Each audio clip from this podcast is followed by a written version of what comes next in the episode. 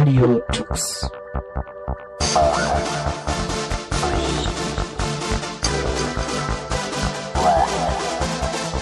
The German Linux Radio, the German Linux Radio.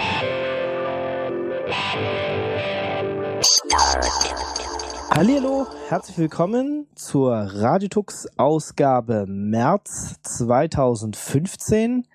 Heute mit Leszek. Hi. Und mit meiner einer. Und ihr zwei kennt uns ja schon. Äh, der Rest hat sich mal wieder leider verabschieden müssen, weil wegen äh, Klausurstress und äh, Arbeitsstress und so. Und deswegen halten wir zwar wieder die Stellung. Und äh, vielleicht hört er uns sogar mehrfach in dieser Sendung. Macht nix. Wir wollen uns heute mit dem Thema ähm, beschäftigen, wie man Open Source Projekten helfen kann, wie man da mitmachen kann, wie man ähm, ja die Software, die wir so alle jeden Tag benutzen, vorantreiben kann und ähm, wollen mal so einen kleinen Überblick geben. Also ich meine, das aller, allerbekannteste ist wahrscheinlich, ja, oder auch so ein Satz, den man oft hört, ja mein Gott, wenn es halt nicht funktioniert, dann fix es dir doch selber, schreib doch Code, mach doch. Ähm, das ist aber natürlich nicht die einzige Variante, wie man helfen kann. Und trotzdem ist das natürlich eine der Hauptquellen, ähm, ja. Äh, wenn ich sage, okay, äh, ich kann programmieren oder ich habe Lust, mich irgendwo reinzuarbeiten, dann kann ich natürlich auch so ein Projekt unterstützen, indem ich Quellcode beitrage. Ja, das ist vor allen Dingen auch der Ursprung des eigentlichen Open Source oder Free Software Gedankens, denn wenn wir uns überlegen, ganz zu Anfang, Richard Stallman, die ganze GNU-Bewegung und so weiter und so fort, ist ja aus dem Software-Schreiben irgendwie hervorgegangen und auch der Kernel, also dann, wenn äh, als Linus Torvalds dann aufgetaucht ist mit seinem Linux-Kernel, äh, da hat man ja auch zunächst einmal primär wirklich Programmierer gebraucht, die dann wirklich auch programmieren können und dann auch Code beisteuern können und Patches schreiben können und sowas alles. Das ist natürlich jetzt auch im Laufe der Zeit hat sich das durchaus gewandelt, weil die Projekte ja immer größer werden, auch immer professionalisierter werden. Und man muss jetzt nicht unbedingt auch noch Code schreiben, um einem Projekt zu helfen, sondern kann auf vielfache andere Weise dann auch aushelfen. Und ich glaube, das ist ein wichtiger Punkt, den wir auch hier erwähnen müssen. Und da werden wir sicherlich auch darauf angehen, was es denn da alles für Möglichkeiten gibt, wie man denn bei Open Source Projekten, bei Free Software Projekten auch mithelfen kann. Genau, also ich meine, äh, wenn man sich äh, die Free Software Bewegung anguckt und was so dahinter steht, sind es ja immer diese vier Freiheiten. Ähm, also die Freiheit, das Programm für jeden Zweck auszuführen und zu benutzen, ähm, dann die Freiheit, die Funktionsweise des Programms zu untersuchen und an seine Bedürfnisse anzupassen. Und das ist, wäre genauso dieser, äh, diese, dieser Punkt, an dem wir gerade so sind. Ja, ich kann mir den Quellcode angucken und äh, wenn ich dazu in der Lage bin, ihn selber zu verbessern oder jemanden zu finden, der mir es verbessert, ja.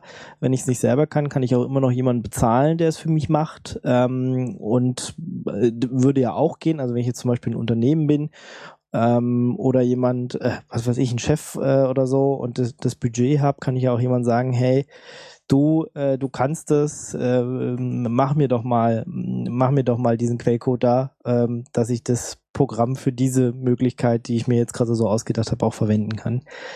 Dann die Freiheit, Kopien anzufertigen und ähm, die auch weiterzugeben, ja, auch ganz wichtig, und die Freiheit, ein Programm zu verbessern, und diese Verbesserung auch wiederum der äh, Öffentlichkeit und Gesellschaft äh, weiterzugeben. Ja. Ja, das ist quasi die, die Foundation, der Grundboden, auf dem die Free Software fußt und viele Open Source Projekte fußen. Und das Interessante ist ja, dass teilweise ja die Kollaboration oder das Zusammenwirken oder das Zusammenarbeiten mit solchen Free und Open Source Sachen ja auch schon ähm, ein Stückchen früher anfangen, als, als, als das jetzt ähm, direkt um Code oder sowas geht. Und es ist ja schon eine, eine, eine hilfreiche Sache, wenn man einfach bei einem Softwareprojekt, was man gerne mag und man entdeckt da einen Fehler oder sowas, wenn man den Leuten, die das programmieren, auch mitteilt, dass da irgendwo ein Fehler ist, den sie vielleicht nicht gesehen haben, übersehen haben, weil sie das so nicht anwenden, wie der Nutzer das zum Beispiel gemacht hat. Und ich glaube, das ist auch schon ein Teil, wo man, glaube ich, an, an, an unterster Ebene als einfacher Nutzer, der vielleicht keine Ahnung vom Programmieren hat, äh, keine Zeit hat, sich großartig mit dem Programm vielleicht zu beschäftigen, aber dann halt zumindest so ein bisschen Zeit investieren kann, dass er den Fehler meldet. Ähm, weil das ist, glaube ich, auch sehr hilfreich für die Leute, die dann Software schreiben, die dann zum einen natürlich sehen, da ist irgendein Interesse, da ist eine Nutzergruppe, weil das ja auch eine Art Feedback ist, die man dann bekommt, aber zum anderen natürlich dann auch ähm, das nicht nur einem selber hilft, dass eventuell der Bug dann gefixt wird, sondern dass natürlich dann auch die ganze Community davon dann profitieren kann. Genau, jetzt bist du äh, auf den Bereich Bug Reports eingegangen. Ähm, genau, also wenn ich vielleicht jetzt nicht selber Quellcode schreiben kann, kann ich zumindest sagen, hey, da gibt's einen Fehler. Ähm, und dann haben die meisten Projekte ja irgendwie die Möglichkeit, äh, diese Fehler zu melden, also diese Bugs zu melden. Also entweder die betreiben ein eigenes FileZilla oder wenn sie auf GitHub sind, kann ich da irgendwie einen Issue erstellen und sagen, okay, hier Problem XY, fix das mal bitte. Gibt auch noch ein paar andere Systeme, aber normalerweise hat jedes Projekt irgendwie eine Anlaufstelle, wo ich mich anmelden kann und äh, dann dann sagen kann, hier, das ist, das ist der Fehler und äh, wenn ich, wenn ich dies und jenes mache, dann passiert das. Ähm, wichtig dabei ist vielleicht auch noch, also ich meine, du entwickelst ja auch selber ziemlich viel und hast ziemlich viel damit zu tun, ähm, wie, wie schreibe ich denn richtig einen Bug-Report? Also das ist halt, glaube ich, nochmal ein Thema, worauf wir eingehen können, weil das, glaube ich, schon also es ist eigentlich ziemlich einfach zu sagen, ich gebe die Informationen mit, die jemand braucht, aber ganz oft sieht man halt auf Mailinglisten, hm, funktioniert nicht, bitte Hilfe, ja, und dann kommt jemand zurück, ja, mit der Aussage können wir nicht viel anfangen, gib uns doch mal X, Y und Z, ähm, deswegen vielleicht an dich die Frage, wie schreibt man dann einen richtigen Bug-Report, was muss denn da alles rein?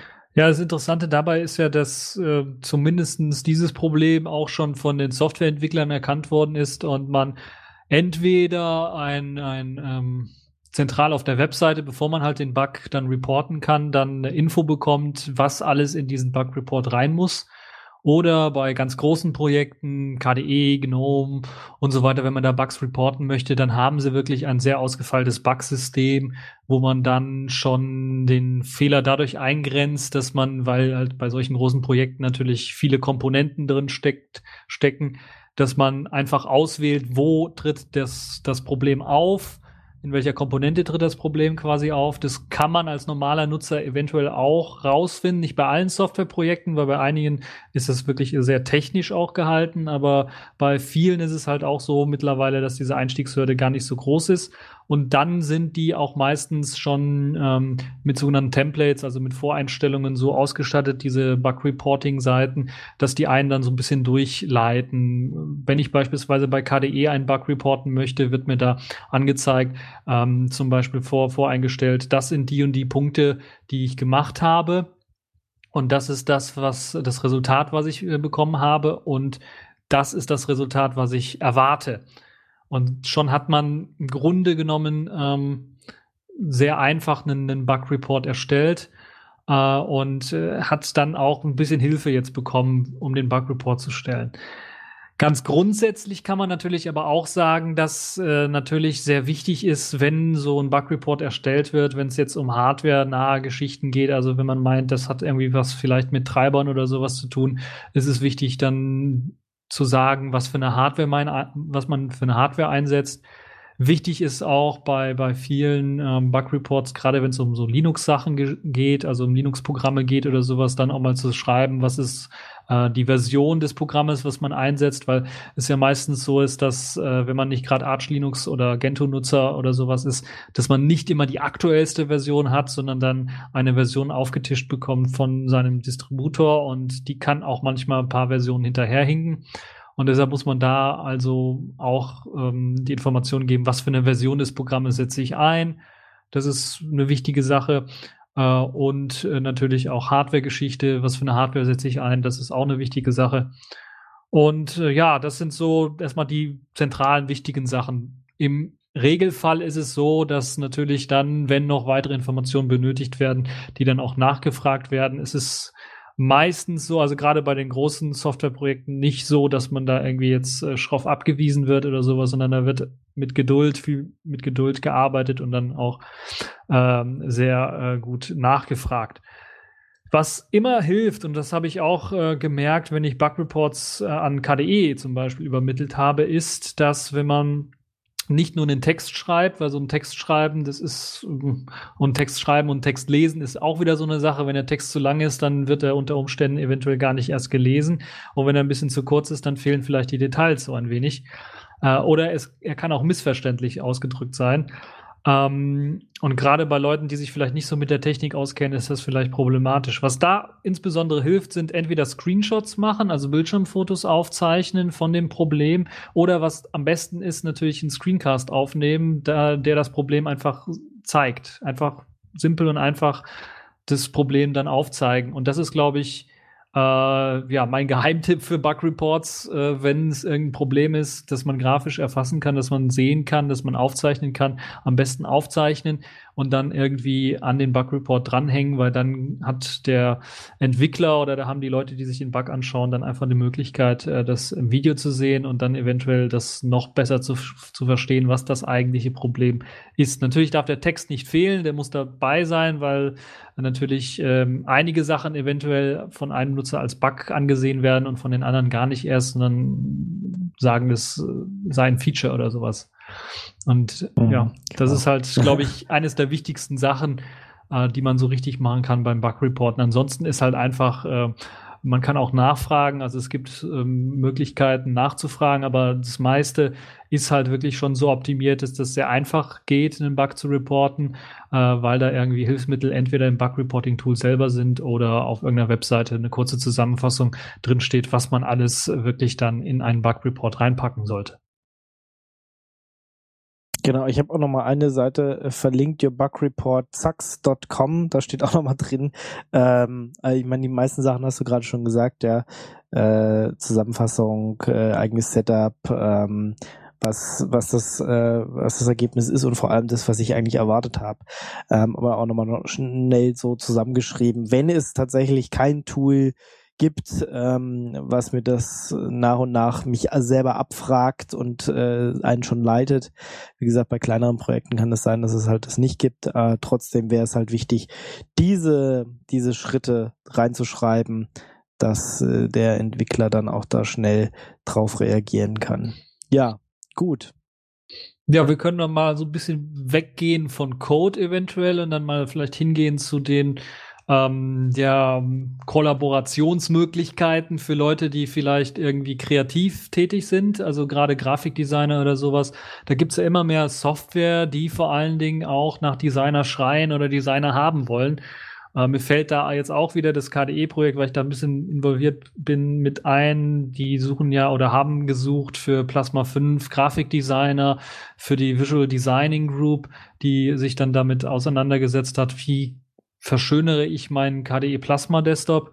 Und äh, so gibt es natürlich viele weitere Projekte, die natürlich auch händeringend nach Grafikdesignern suchen. Und wenn man gerade so hobbymäßig vielleicht äh, mal Grafikdesign macht oder das mal studiert hat oder wirklich mal Grafikdesigner ist und da einfach mal mithelfen möchte, äh, dann macht das durchaus schon Sinn, weil viele der Programmierer haben das nicht so drauf und dann hilft es schon, wenn da einer kommt und äh, dann, äh, der das vielleicht gelernt hat, äh, denen dann mal so ein bisschen auf die Sprünge helfen kann. Aber es fängt halt bei ganz einfachen äh, Sachen an. Ich erinnere mich beispielsweise, als ich mein erstes Selfish OS, äh, meine erste Selfish OS App geschrieben habe, habe ich auch mehr erstmal die Grafik selber gemacht und zusammengebastelt. Das ging so mehr äh, schlecht als recht. Äh, und dann bei der zweiten App habe ich dann, äh, ohne dass ich jetzt hier irgendwie was gesagt habe, habe ich einfach so eine Standard-Icon drin gelassen und dann hat es noch nicht mal zwei, drei Stunden gedauert. Dann kamen schon die ersten Icon-Vorschläge von Leuten und das ist wirklich schon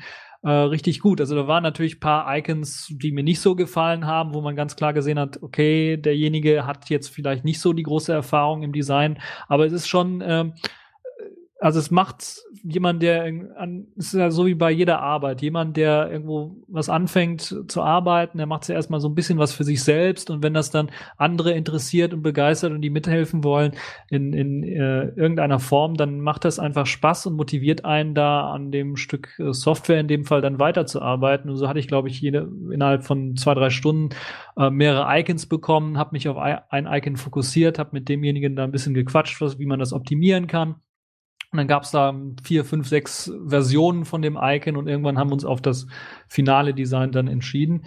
Und ähm, ich glaube, das ist, äh, das zeigt auch, äh, wie man halt ohne große Programmierarbeit, ohne Kenntnisse vom, vom Programmieren auch eine Möglichkeit hat, bei solchen Open Source Projekten mitzuwirken. Ja. Äh, wir hatten auch vor äh, einiger Zeit schon mal eine Binärgewittersendung, wo jemand da war, der, ähm, der halt Design so studiert hat und auch noch mal so ein bisschen erzählt hat, wie er da so reingekommen ist und äh, was es da alles gibt. Ich würde die Sendung einfach verlinken. Ähm, ist, glaube ich, ein ganz, ganz wichtiges Thema und wird ganz oft vergessen, ja. Ähm, ähm, nicht jeder, der Quellcode schreiben kann, ist halt ein guter Designer. Und an ganz vielen Stellen ähm, sieht man das halt auch leider, ja, äh, dass halt einfach nur programmiert wird nach dem Motto, ja, ähm, ich will halt nur mein Problem lösen und äh, es soll halt nur gut für mich sein. Und was, was alle anderen denken, ist mir äh, erstmal egal. Ist vielleicht okay, wenn es einem erstmal egal ist. Trotzdem sollte man auch, äh, wenn man Quellcode entwickelt und äh, ein Open Source Projekt schaffen will, dann äh, darüber nachdenken, dass es natürlich auch andere Leute ansprechen soll und die das vielleicht benutzen möchten. Und äh, dann ist halt Design äh, ganz, ganz wichtiger Punkt, ja, die Leute auch ähm, nicht nur, dass es schön aussieht, auch e eben so hinzuführen, dass sie das Programm entsprechend richtig benutzen können und nicht einfach davor stehen denken, was ist denn das und es klappt irgendwie nicht und dann frustriert äh, wieder das Ganze verlassen, weil wir möchten ja auch, dass ihr die Software gut verwenden könnt und äh, Spaß dran habt, sie zu verwenden und nicht äh, einfach nur genervt seid, weil es einfach nicht richtig funktioniert. Ja, es kann auch ganz einfach sein, dass der Entwickler auch äh, wirklich äh, also, dass er das nicht böswillig macht, dass er nur für sich selber entwickelt, sondern dass er einfach nicht besser weiß, wie man halt äh, das Design besser hinkriegt. Das ist ja auch nicht irgendwie was, was sehr einfach ist. Ein gutes Design, da muss man wirklich sich wirklich lange Gedanken zu machen und da muss man wirklich äh, Hirnschmalz und Hirnblut und, und Herzblut äh, reinstecken, damit das Ganze dann ähm, äh, auch wirklich vernünftig äh, aussieht. Und äh, das ist nicht jedermanns Sache. Das ist halt wie ähm, äh, Musik, äh, da haben wir auch verschiedene Geschmacksrichtungen äh, und äh, deshalb, das hat man auch im Design und da muss man halt ein Händchen für haben, äh, was so das Design ist, dass die Nutzer die Hauptnutzer dieses Programms dann am besten anspricht. Ja, und ähm, ich glaube, was, was, was natürlich dann auch noch geht, was auch ein interessantes Beispiel ist, habe ich, glaube ich, jetzt letztens von einer Woche oder sowas, oder sind schon was länger her, zwei, drei Wochen vielleicht gesehen, äh, sind natürlich auch so andere, also komplett andere Kollaborationsmöglichkeiten. Ähm, äh, die einem ermöglichen, selbst wenn man kein Designer ist, sondern eher ein Fotograf oder sowas ist, dann trotzdem mitzumachen. Das war jetzt zum Beispiel der Ubuntu Contest für das, äh, für die Hintergrundbilder, also die Community Hintergrundbilder die in das neue Ubuntu hineingehen sollen, beispielsweise. Da kann man dann auch ganz einfach, wenn man Fotograf ist, wenn man hübsche Fotos geschossen hat, äh, kann man die einfach einreichen und wenn man Glück hat, hat man halt eben dann äh, nicht nur ein, äh, Open Source Projekt geholfen, sondern hat dann eventuell dann auch äh, mit, steht dann mit Namen, weil unter Creative Commons Lizenz dann äh, bei Ubuntu als Mithelfer drin, weil man halt einfach nur ein Foto, was man geschossen hat, dort äh, quasi der Community zur Verfügung gestellt hat.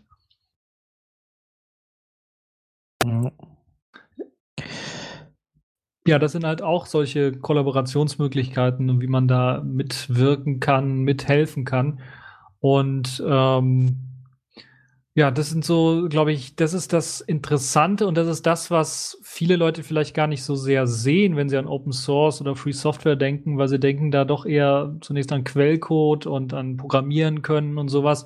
Aber ich will mal, ich würde mal sagen, auch wenn das sehr, sehr wichtig ist, sind, ist die Vielzahl von anderen Möglichkeiten, wie man einem Open Source Projekt helfen kann, ähm, nicht nur in den letzten Jahren deutlich gestiegen, sondern das nimmt wirklich äh, überhand, muss man tatsächlich sagen, so dass äh, ähm, vielen Projekten wirklich dadurch geholfen wird, dass Leute nicht nur Design beisteuern oder Fotos beisteuern für, für Hintergrundbilder oder sowas, sondern dass Leute dann eventuell auch Dokumentationen übernehmen oder ganz einfach nur den, den, den Erste-Hilfe-Support beispielsweise für ein Programm übernehmen, weil das ist ja auch manchmal äh, so, dass wenn da einer ein nettes Programm geschrieben hat, aber ähm, ja, ein Tutorial braucht oder eine Einleitung braucht, wie man das Programm richtig bedient oder das äh, absolute Potenzial Potenzial aus dem Programm rausholt, dann macht es natürlich auch Sinn, wenn da Leute sich freiwillig vielleicht in, in einem Chat oder sowas bereitstellen, äh, und das sieht man ja im IRC, dass äh, da sehr viele Leute in den ähm, einschlägigen Open Source Projekten äh, aktiv sind und dann auch Leuten, die dann Probleme haben, beispielsweise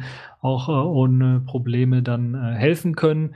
Und das ist, glaube ich, ne, ein wichtiger Punkt. Mir fällt da als großes Portal zum Beispiel Ubuntu Users ein, was ähm, sehr hilfreich ist für Ubuntu-Nutzer, aber auch allgemein so ähm, zeigt, was alles möglich ist, wie man auch, auch helfen kann, weil das alles, die ganze Plattform ja frei, von Freiwilligen erstellt worden ist und äh, das ganze Forum von Freiwilligen betreut und äh, erstellt wird und äh, der Support im IRC von Freiwilligen erstellt wird, das Wiki von Freiwilligen gepflegt wird.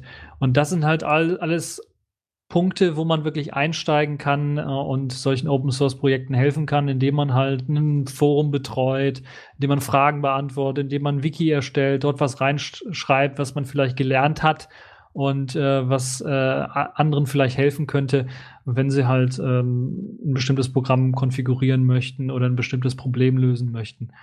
Und ähm, ja, das sind, glaube ich, wichtige Sachen und wichtige Punkte, die zeigen, wie man äh, bei solchen Free Software und Open Source Projekten mitwirken kann, ohne dass man wirklich äh, die große Ahnung vom Coden oder vom Programmieren haben muss.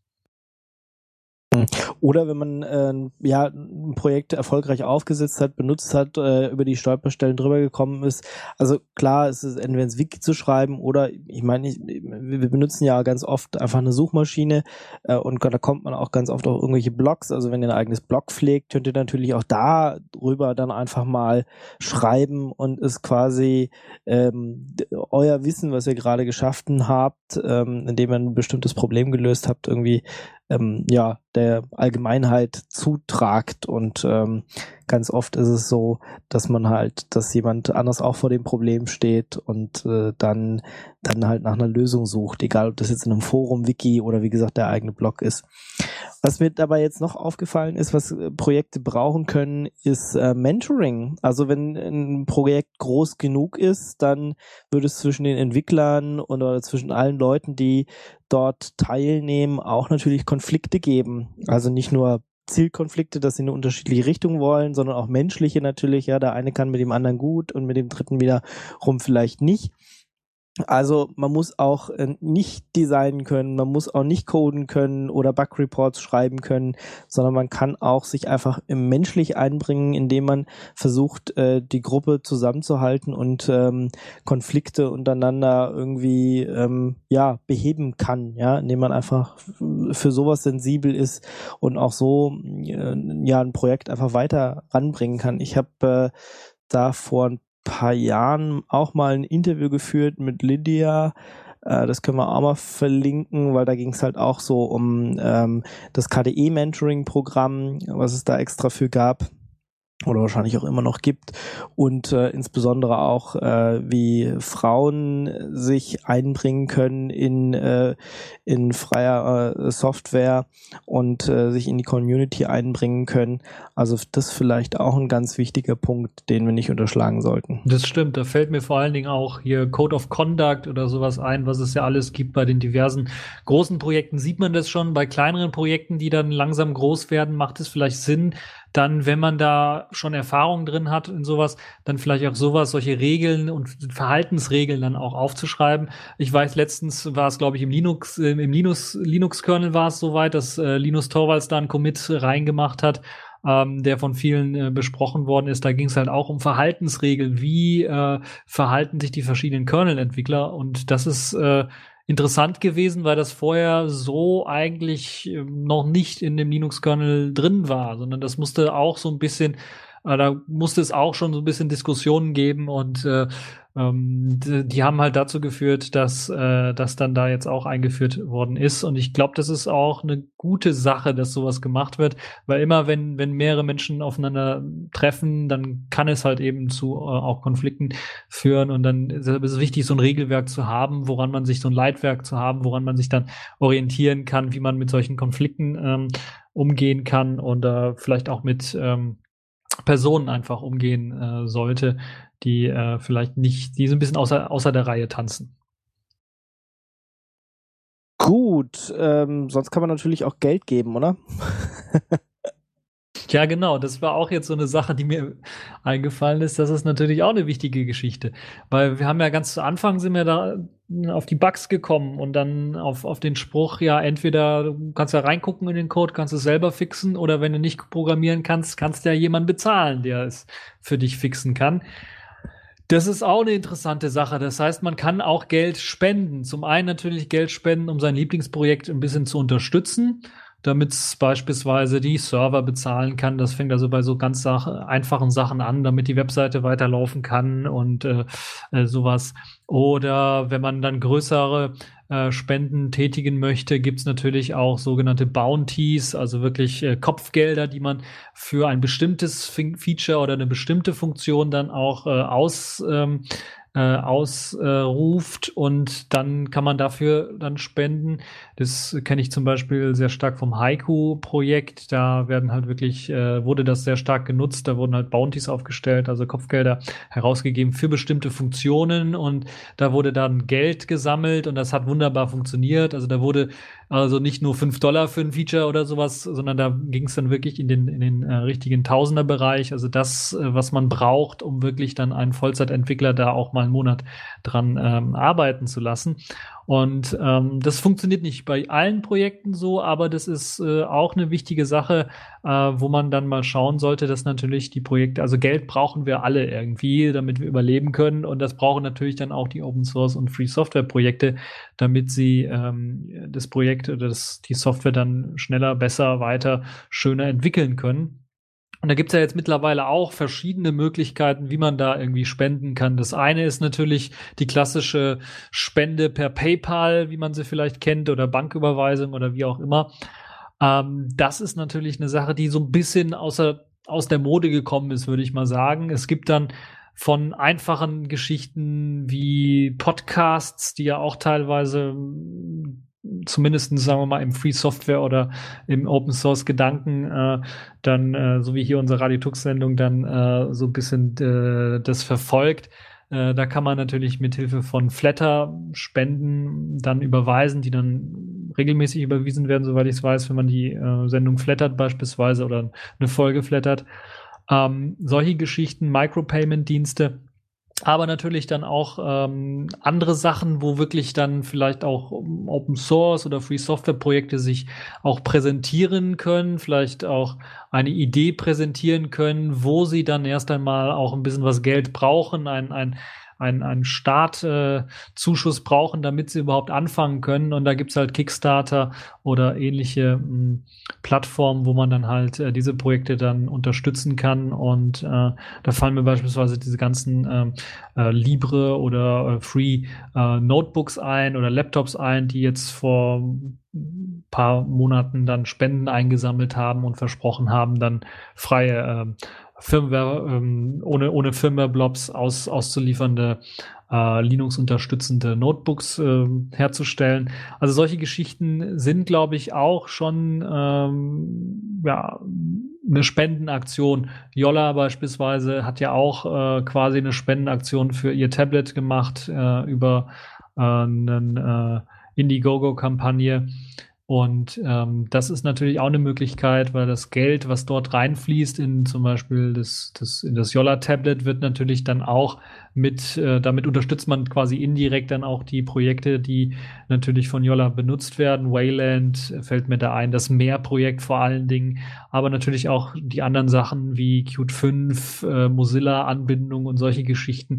Also das wird natürlich dann auch alles mit unterstützt und deshalb sind natürlich solche Geldspenden auch eine wichtige Sache, um äh, Open Source und Free Software Projekte zu unterstützen.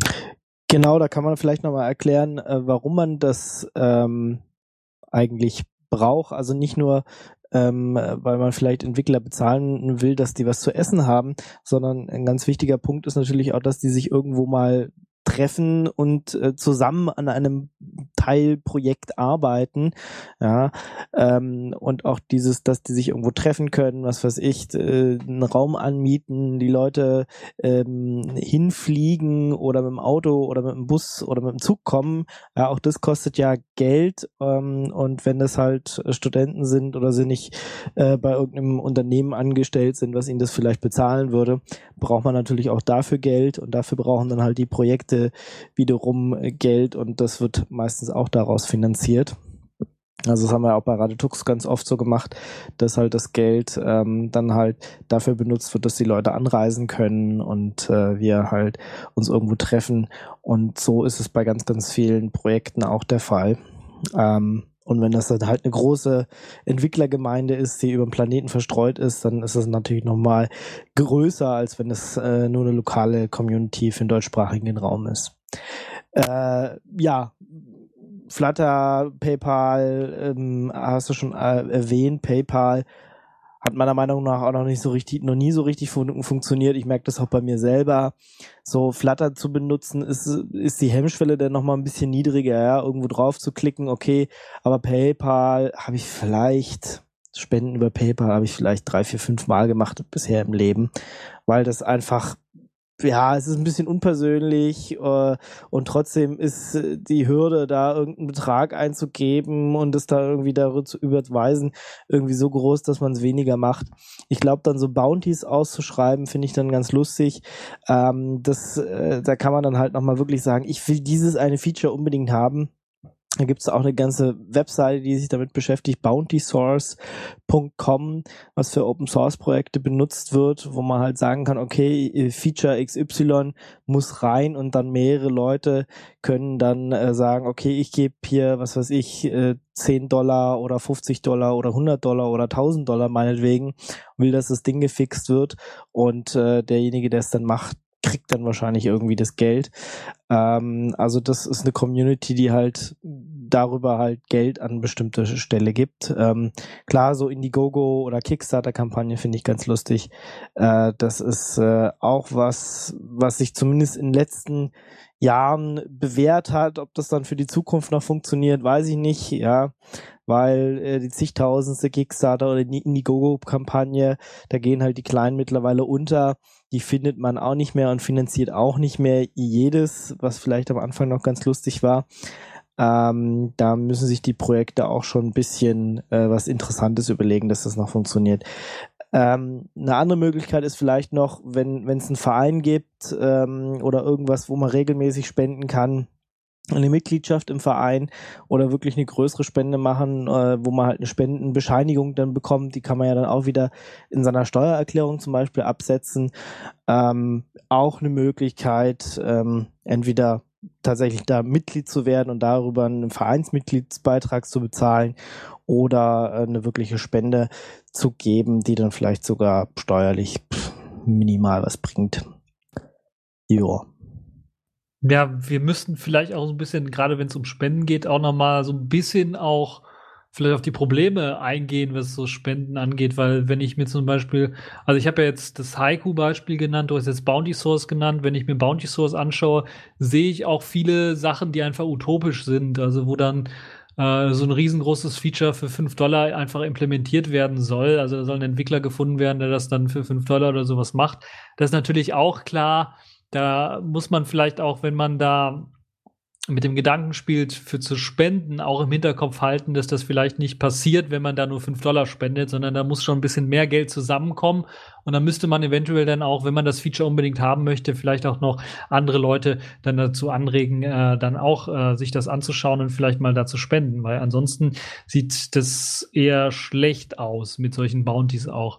Und da sind Kickstarter-Kampagnen und, und Indiegogo-Kampagnen noch ein bisschen was besser, weil da hat man ja dann ähm, äh, kriegt man so ein fertiges Produkt schon ähm, oder nicht ein fertiges Produkt, aber eine fertige Idee schon präsentiert und das ist halt jetzt nicht irgendwie Feature XY in eine Software einzubauen, sondern das ist jetzt die ganze das ganze Stück Software einfach zu machen und das soll perfekt laufen und so weiter und so fort. Das ist also mehr so eine ja, Gründerkampagne, die man da äh, unterstützt ähm, und äh, geht halt dann nicht primär darum, Software zu verbessern.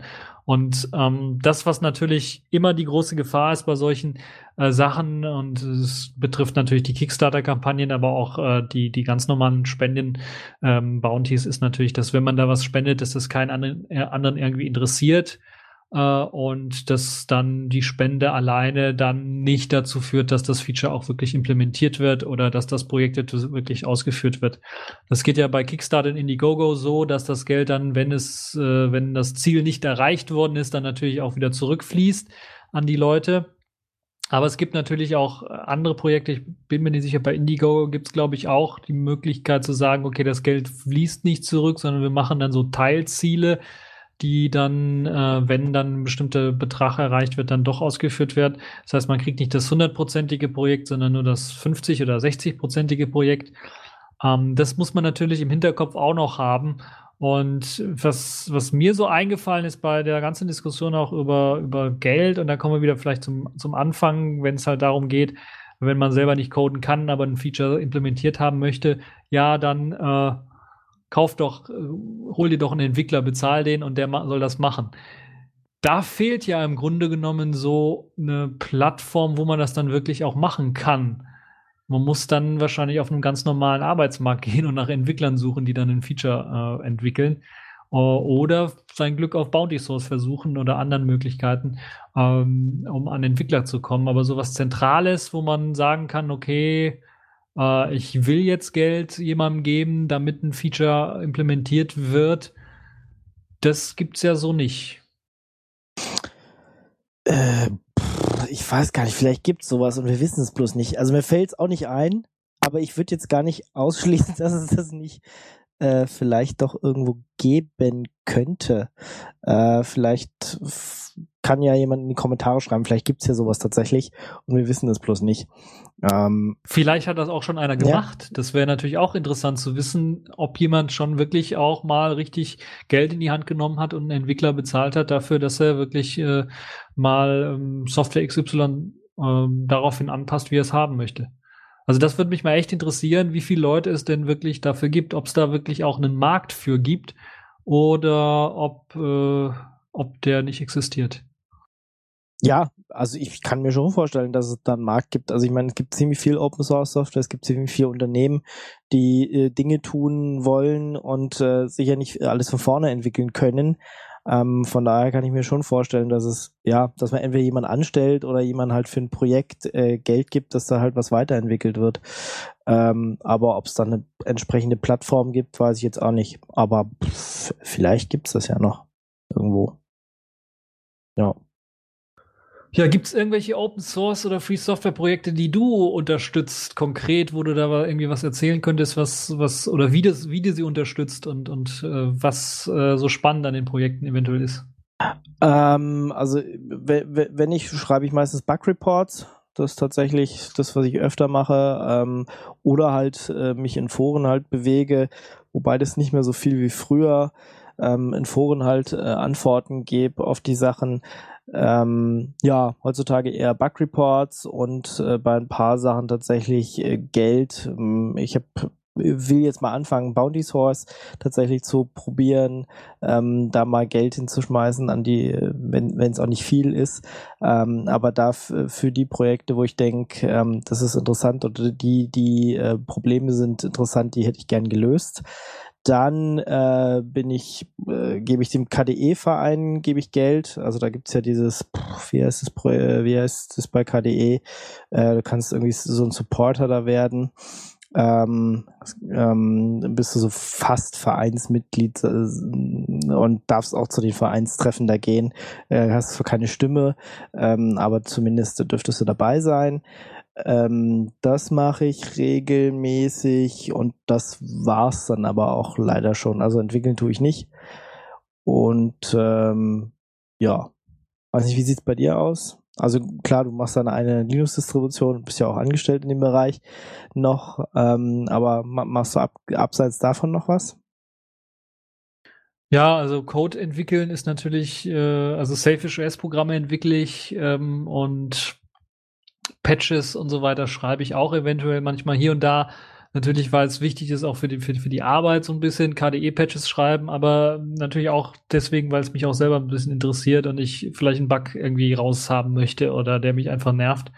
Äh, also Patches schreiben ist, ist eine Sache und dann, wo ich auch fast kaum drum rumkomme, ist natürlich Support. Zum einen natürlich, weil ich es auch beruflich mache, aber zum anderen auch, weil äh, das einfach ähm, auch Spaß macht, mit äh, Leuten dann zu kommunizieren und mal zu merken, die benutzen das Programm eigentlich komplett anders. Zum Beispiel habe ich das letzte Mal völlig äh, erstaunt gemerkt, dass man beispielsweise bei KDE in die Fenstereinstellungen reingehen kann, ohne in die Systemeinstellungen reingehen zu müssen, sondern man kann es einfach machen, indem man äh, mit dem Rechtsklick mh, hm, auf dem auf dem Fenster, auf das Fenstersymbol dann da einfach auf Einstellungen des Fenstermanagers draufklickt. Also solche Geschichten, die man vielleicht nicht gemerkt hat oder wo man irgendwie sieht, okay, da ist jetzt ein Problem, was sich vielleicht häuft. Vielleicht sollte man da überlegen, die Software ein bisschen was zu ändern oder das einfach, einfach einstiegsfreundlicher zu machen, so dass die Nutzer da weniger Probleme mit drin haben. Das ist alles schon sehr faszinierend und interessant und da habe ich also richtig Lust äh, dran auch äh, dann mitzuwirken. Und natürlich dann Spenden teilweise auch. Ich habe jetzt äh, Jolla äh, zum Beispiel unterstützt bei der Indiegogo-Kampagne, aber auch viele andere Projekte, wo ich dann auch sehe, dass das äh, Sinn macht, äh, da vielleicht mal was zu spenden oder einfach Sachen, die ich auch gerne sehen möchte. Teilweise auch so Sachen, wo ich denke, okay, das wird vielleicht doch nichts Richtiges. Äh, beispielsweise das Neo 900 Projekt. ja. Was fällt mir da so ein, wo ich dann auch, ich glaube, fünf Euro oder sowas gespendet habe, wo ich dann aber auch so ein bisschen doch die Zweifel hatte, dass, oder Zweifel immer noch habe, dass das mh, hm, was wird. Ähm, also das ist, äh, ist so eine Sache und ja, ansonsten halt Support, ähm, Forum, manchmal auch natürlich und äh, Quellcode, äh, Self-OS-Programme. Ähm, ja, das sind so die Sachen, wo ich dann mitmache. Äh, was wir jetzt noch gar nicht angesprochen haben, aber was natürlich auch ein Thema ist, was wir hier gerade machen, äh, ist äh, Öffentlichkeitsarbeit. Ähm, also Leuten genau das näher bringen, ja, zu sagen, okay, pass auf, das ist Open Source, das ist freie Software, so funktioniert es, so kann man mitmachen, ähm, die Projekte vorstellen, sagen, hier, so kann ich mitmachen. Also das war halt auch immer so mein, mein Job in Anführungsstrichen. Ja, ich finde ähm, Open Source, freie Software total geil und will halt sagen, hey, das ist äh, das super Beste auf der ganzen Welt und äh, das sind die tollen Projekte hier und da könnt ihr euch überall einbringen und ähm, ja, sozusagen Öffentlichkeit schaffen, Öffentlichkeitsarbeit äh, im weitesten Sinne, ähm, Ra Radio machen, ja, irgendwie äh, Spread the Love ähm, äh, und was ich, was man auch nicht vergessen darf, was natürlich auch so ein bisschen in Richtung Forumarbeit, Wiki, IRC Blog passt, äh, Vorträge halten. Ja, auf wie vielen Messen, Kongressen, äh, Linux-Tagen XY waren wir schon und haben einen Vortrag über irgendwas gehalten, ähm, weil wir wollten, dass die Leute sich damit beschäftigen oder dass man sein Wissen über die Weise teilt auch was, was man nicht vergessen darf. Ja. Ja, da hast du natürlich recht. Das ist auch ein sehr, sehr wichtiger Aspekt, wenn man halt irgendwie was weiß. Es gehört ja fast schon zu dem Support-Leisten dazu, dass man dann auch äh, versucht halt Leuten vielleicht den, den Geschmack von Open Source oder Free Software dann ein bisschen was näher zu bringen oder ihren Horizont zu erweitern, was es so an äh, verschiedenen Programmen und, und Möglichkeiten und Lösungen gibt in dem Bereich. Und ich glaube auch, auch dieser, dieser Podcast jetzt, äh, dass wir quasi da, darüber reden, wie man sich einbringen kann, ist natürlich auch eine Hilfe für die Leute, die vielleicht sich immer gefragt haben, ja, ich nutze jetzt sehr gerne Open Source oder Free Software und gib eigentlich nichts zurück. Und wie könnte ich denen eigentlich was zurückgeben? Also die Leute, die sich äh, so eine Frage stellen, die sollten sich halt, äh, sollten wieder zu den An zum Anfang scrollen und dann äh, nochmal diesen Podcast anhören. genau, Rewind äh, nochmal von vorne. Ja. Ähm, gibt's noch was, wie mir helfen kann? Das waren jetzt so eigentlich meine Punkte, die ich gehabt hätte. Weiß nicht, fällt dir noch was ein? Ja, ich glaube, das sind auch alle Punkte, die ich jetzt so habe. Ähm, man kann natürlich noch auf Ideen kommen, also so Hilfe leisten in Sachen Open Source und Support leisten, das kann man natürlich noch, noch stark erweitern.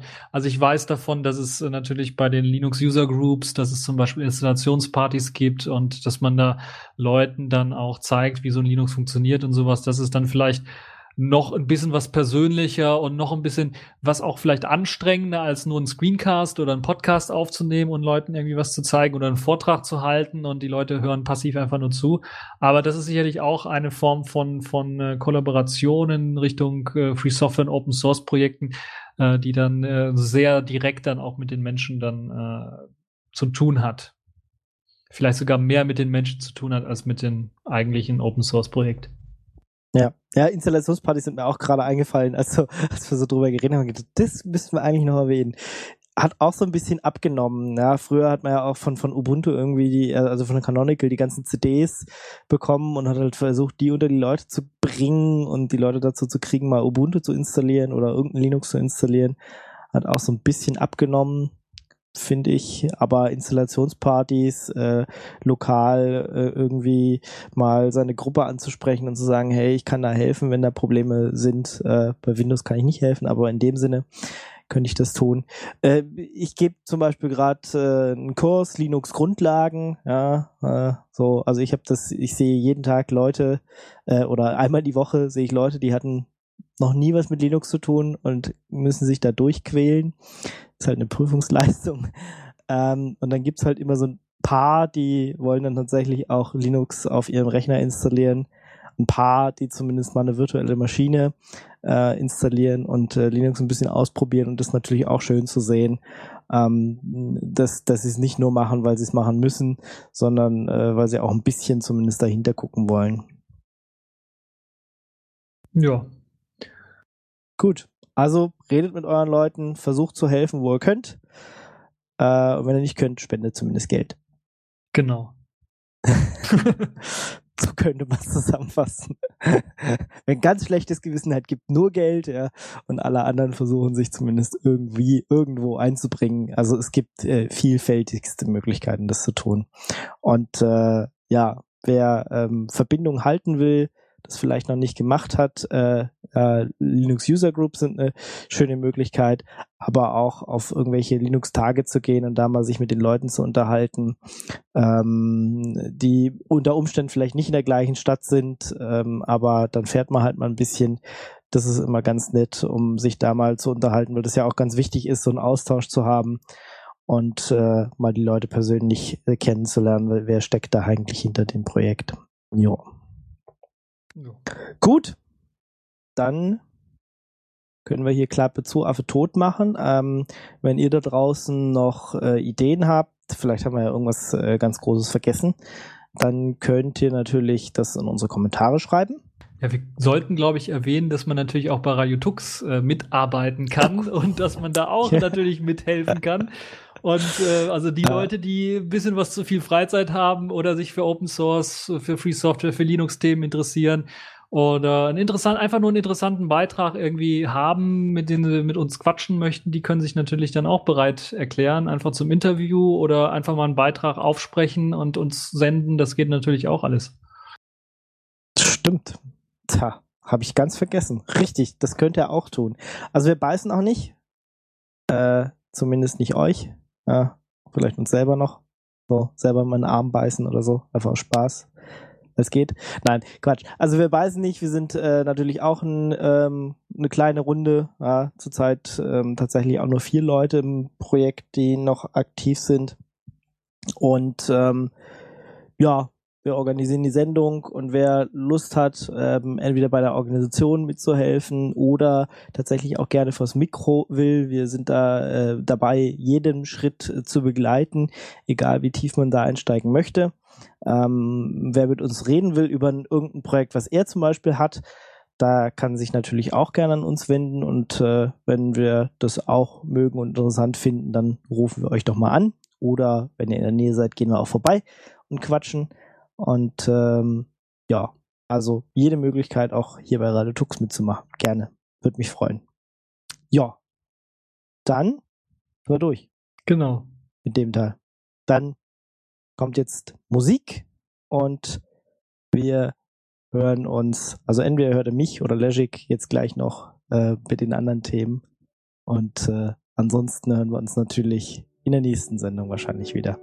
Bis dahin. Ciao, ciao. Ciao.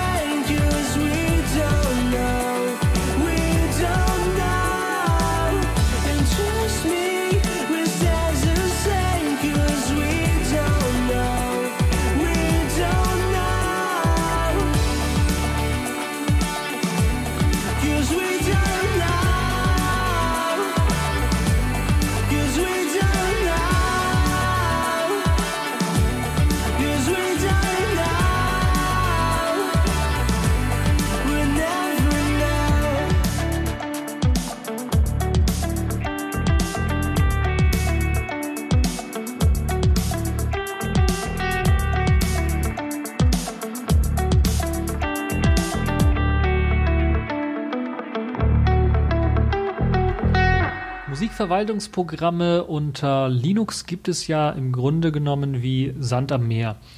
Ich habe mir jetzt für diesen Tooltip ein besonderes Programm herausgesucht, das zum einen sehr viele Funktionalitäten bietet, zum anderen aber sehr ressourcenschonend arbeitet. Das liegt vor allen Dingen daran, weil das Programm auf die Server-Client-Infrastruktur oder Technologie aufbaut.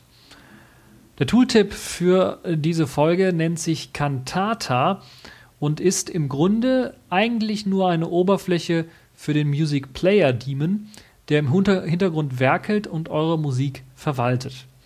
Music Player Demon ist im Grunde genommen, wie der Name schon sagt, ein Dienst. Das heißt, man sieht ihn nicht. Es ist keine grafische Oberfläche vorhanden, sondern es ist einfach wie ein HTTP-Server, wie ein Webserver, ein Dienst, der im Hintergrund läuft und der, die Verwaltung in dem Fall von eurer Musik macht und auch das Abspielen, für das Abspielen von Musik zuständig ist, für das Wechseln von Musik, für das Laden von Playlisten und für alle Infos, die eben zur Musik irgendwie gehören oder zum Interpreten oder zum Album oder zum aktuellen Titel, ab, der abgespielt wird, dann hervorbringt, aber auch abspeichert in einer Datenbank.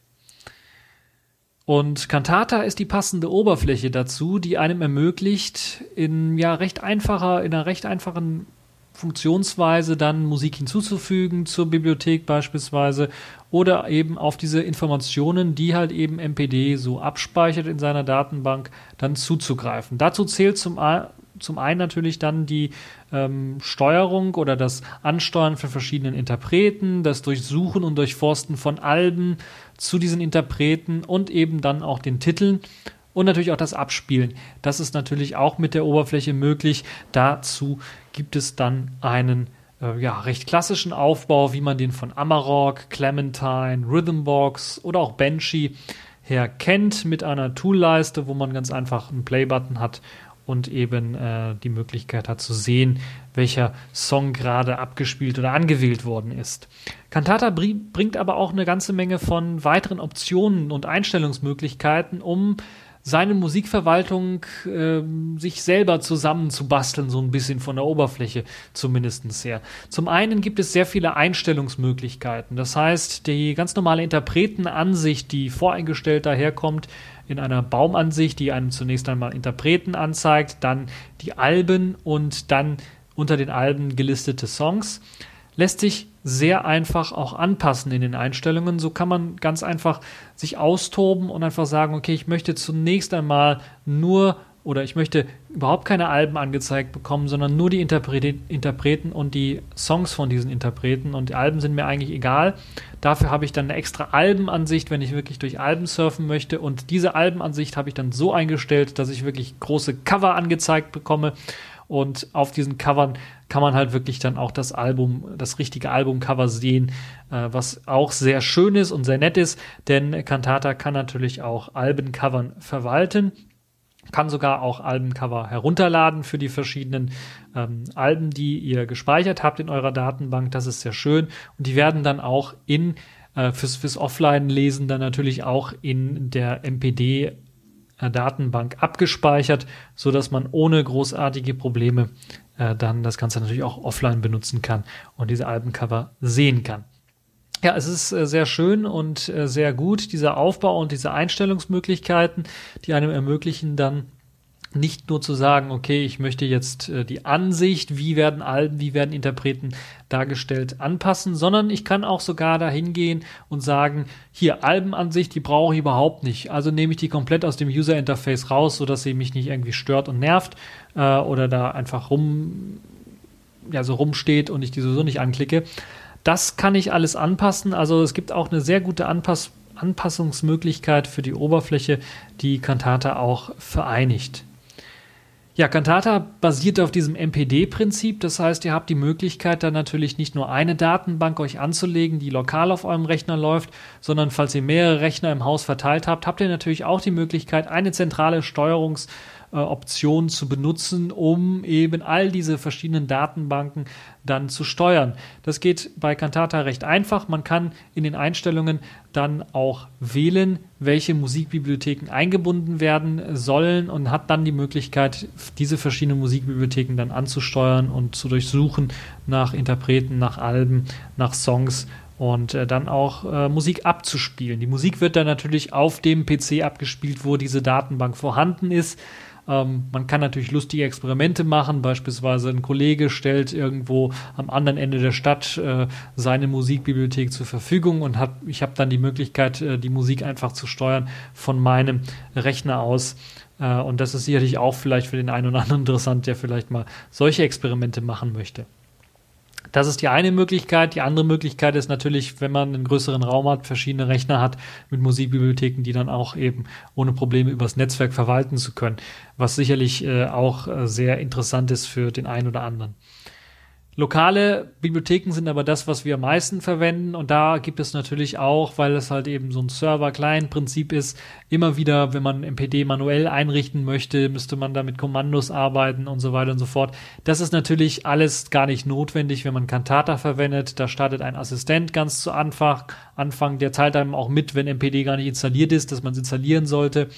Äh, solche Geschichten macht er, aber auch natürlich die Standard, die Grundkonfiguration für Cantata wird dann auch vorgenommen. Ich habe die Möglichkeit sofort auszuwählen, was ist mein Musikordner und dann wird die Musik im Hintergrund direkt eingescannt für eben diese Kollektion. Und dann wird Cantata gestartet. Cantata, die Oberfläche läuft natürlich dann sehr, sehr flüssig und sehr, sehr gut, weil im Hintergrund im Grunde genommen der MPD äh, die ganze Arbeit macht und Cantata dann als eigenständiges Programm läuft und dann wenig Ressourcen verschwendet, um halt irgendwie ähm, die Bibliothek zu scannen oder sowas. Deshalb ist die Oberfläche immer sehr flüssig und immer sehr gut benutzbar.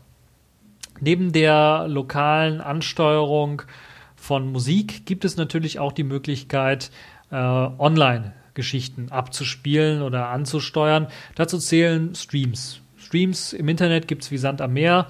Da gibt es zum Beispiel die verschiedenen diversen Audio-Streams von Radios. Shoutcast, Icecast sind bekannt. Da gibt es natürlich auch ein Plugin oder zwei Plugins in dem Fall für Cantata, die einem ermöglichen, dann äh, die Shoutcast-Server zu, zu, durchsuchen oder die Icecast-Server zu durchsuchen und dann sein spezielles Lieblingsprogramm, äh, Radioprogramm einzustellen.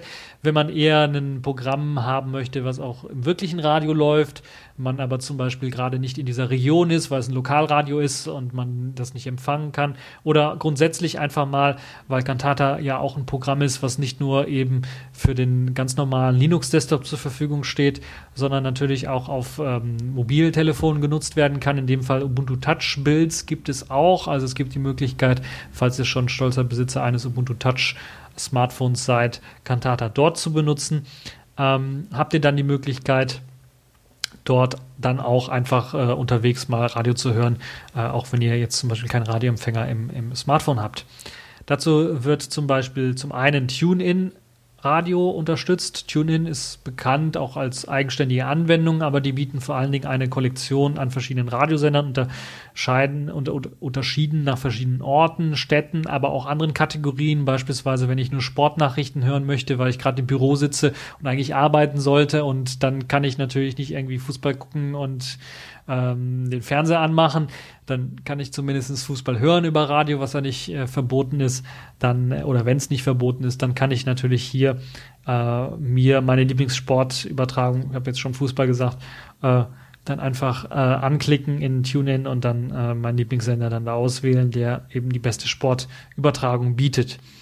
Das gleiche gilt natürlich für verschiedene andere Kategorien. Lokales Radio ist beispielsweise da drin und dann hat man die Möglichkeit, die verschiedenen Länder, äh, in dem Fall sind es natürlich dann auch deutsche Länder äh, oder Städte, sich anzuschauen und dann das lokale Radio dann auch zu hören mit einem Klick. Sehr schön ist aber auch, dass Cantata in dem Fall hier auch eine Konfigurationsmöglichkeit bietet, um noch mehr Plugins mit einzubinden. Beispielsweise Dürbel, was ich gar nicht kenne, aber was einem wirklich dann auch in guten Kategorien verschiedene Musikstreams anbietet. Wenn man zum Beispiel auf klassische Musik steht, hat man hier die Möglichkeit, äh, klassische Musiksender sich anzuhören oder klassisches oder Streams anzuschauen oder anzuhören, die klassische Musik äh, senden den ganzen Tag lang. Das ist auch äh, eine sehr, sehr interessante Geschichte.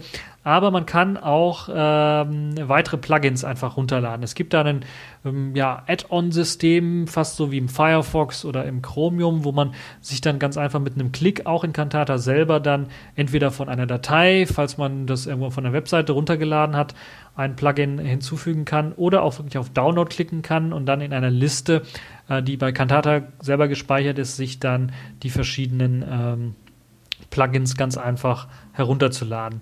Da gibt es einige, die da ausgerichtet oder eingerichtet sind schon und es gibt auch für die verschiedenen diversen Länder auch alle Radiostationen, die unterstützt werden. Die äh, kann man also, da gibt es also ich weiß nicht, wie viele Länder es sind, aber wenn der Vatikanstaat schon mit drin ist, dann äh, müssen äh, wirklich sehr, sehr viele Länder mit drin sein. Und es gibt sogar für Kanada in mehreren Regionen, wie ich das hier gerade sehe.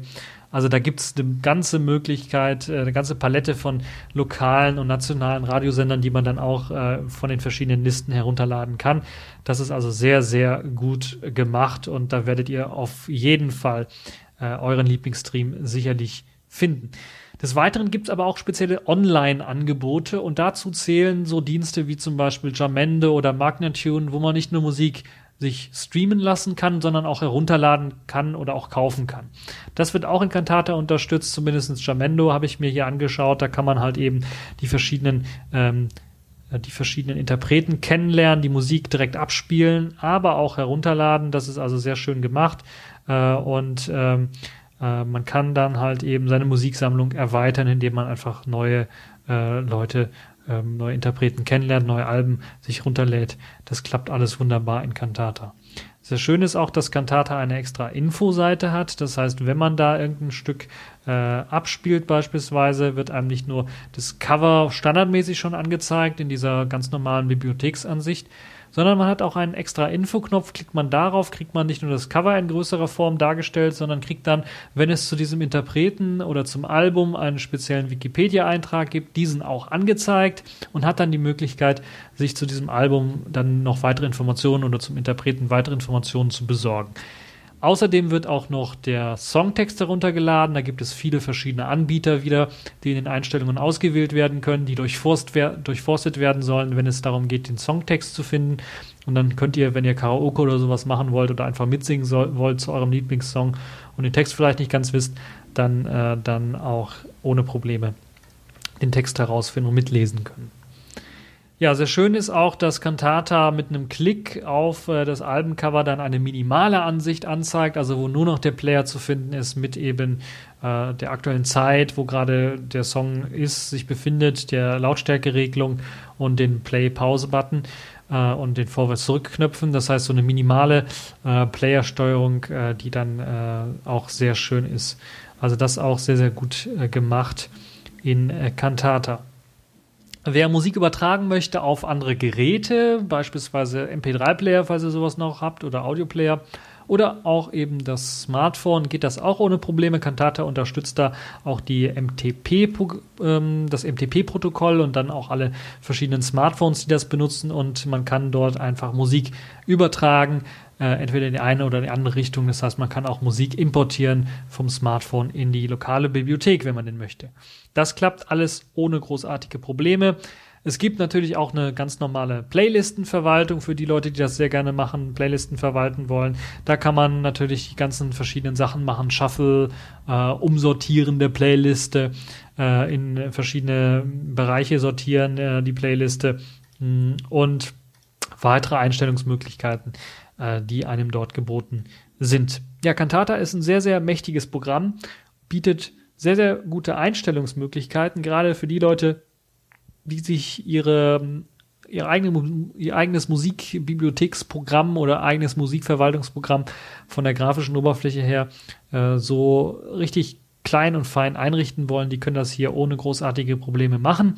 Es gibt noch eine Vielzahl von weiteren ähm, Optionen, die mit eingebaut sind. Gapless Playback beispielsweise, äh, also die Möglichkeit gerade bei klassischer Musik, dass man von einem Stück direkt ins nächste geht, äh, ohne dass da eine Pause zwischen ist. Das funktioniert.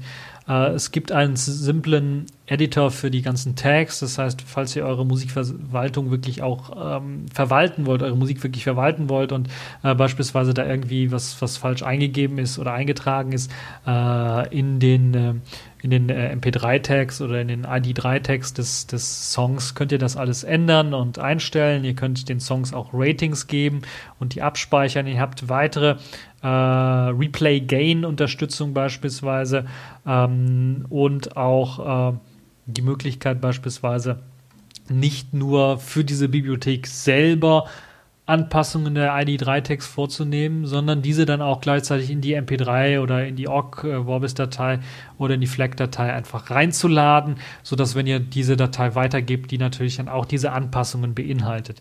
Solche Geschichten sind mit drin, das ist also äh, sehr schön äh, gemacht. Es gibt einen File-Organizer, wo man also, äh, wenn man nach Ordnern, äh, Dateien nach Ordnern sortieren möchte oder das eher schon gemacht hat, dann dort rumzusurfen, das ist ohne, Problem, ohne Probleme möglich.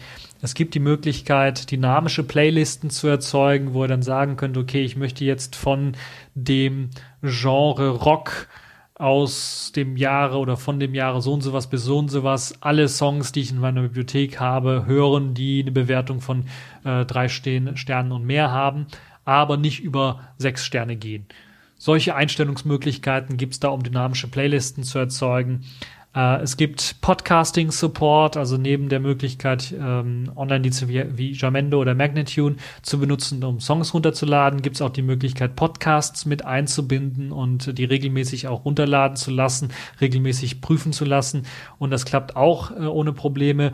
Äh, die Informationen der Podcasts werden auch geladen und in der Info Informationsansicht angezeigt, sodass man die Möglichkeit hat, dort auch die Show Notes beispielsweise einer Radio Tux Folge sich anzuschauen. Es gibt auch äh, ganz normalen Audio-CD-Support. Falls ihr zum Beispiel noch Audio-CDs habt und die noch nicht digitalisiert sind, könnt ihr natürlich auch äh, das Audio, die Audio-CD rippen und auf in eure Bibliothek mit übertragen. Das geht ohne Probleme. Dazu wird natürlich auch CDDB unterstützt, dass sich also automatisch die verschiedenen Track-Informationen heruntergeladen werden aus dem Internet und äh, dann eben zu diesen Audio, ähm, zur Audio-CD hinzugefügt werden oder zu den gerippten Tracks hinzugefügt werden. Es gibt auch die Möglichkeit, einen einfachen HTTP-Server einzurichten. Das ist jetzt schon wieder was komplizierteres, komplexeres, falls ihr äh, also auf der anderen Seite, sagen wir mal, einen Sailfish OS Phone habt, wo ihr dann zum Beispiel jetzt nicht die Möglichkeit habt, einer nativen App wie bei Ubuntu Phone, habt ihr die Möglichkeit, einfach einen HTTP-Server einzurichten und ich kann dann mit meinem Selfish OS Phone ganz einfach von der Couch oder mit dem Android-Tablet oder was auch immer, was ich gerade so habe, ganz einfach von der Couch äh, meinen Titel auswählen und muss dann nicht extra zu meinem PC laufen, der dann eben die Musik ähm, abspielt. Äh, das geht also auch ohne großartige Probleme von, von fast jedem Gerät her. Es gibt natürlich auch die Empress 2 Schnittstelle, die unterstützt wird. Das heißt, es gibt ja auch äh, KDE Connect beispielsweise, das ebenfalls auf verschiedenen Android-Geräten läuft ähm, was einem die Möglichkeit gibt, dann äh, auch Empress-Geräte zu steuern oder Empress Media Player zu steuern. Das könnt ihr natürlich damit dann auch machen. Äh, es gibt Support für die diversen ähm, Hotkeys, das heißt, falls ihr Shortcuts oder sowas einrichten möchtet und benutzen möchtet, gibt es das Support extra für KDE, für GNOME. Ähm, und für natürlich die weiteren unterstützten Plattformen. Zu denen zählt neben eben Linux und KDE und GNOME in dem Fall speziell auch äh, macOS 10 und Windows. Und wie ich bereits erwähnt habe, gibt es auch einige Ubuntu Touch oder Ubuntu Phone Builds, wo ihr dann das Ganze auch darauf ausführen könnt. Ja, ähm, was soll man noch zu, großartig zu sagen? Cantata ist auf jeden Fall ein sehr, sehr, eine sehr, sehr gute Musikverwaltung, die viele Sachen kann und macht, die ich so von MPD gar nicht kannte, dass es da möglich ist mit.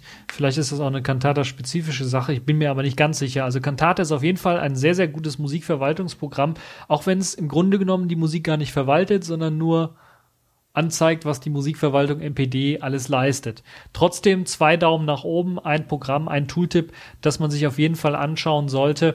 Das Programm äh, bietet äh, nicht nur eine super Oberfläche, die man wunderbar ein anpassen kann, läuft nicht nur auf allen möglichen Plattformen ohne großartige Probleme, sondern hat halt eben auch äh, einen sehr, sehr geringen Ressourcenverbrauch, der natürlich durch MPD herrührt, das natürlich auch äh, sehr wenig Ressourcen verbraucht und äh, läuft in jeder Zeit irgendwie flüssig. Also es, ich habe noch keine Ruckler oder Hänger bemerkt und kann es euch dann deshalb nur empfehlen. Cantata auf jeden Fall ein sehr, sehr gutes Musikverwaltungsprogramm unter Linux.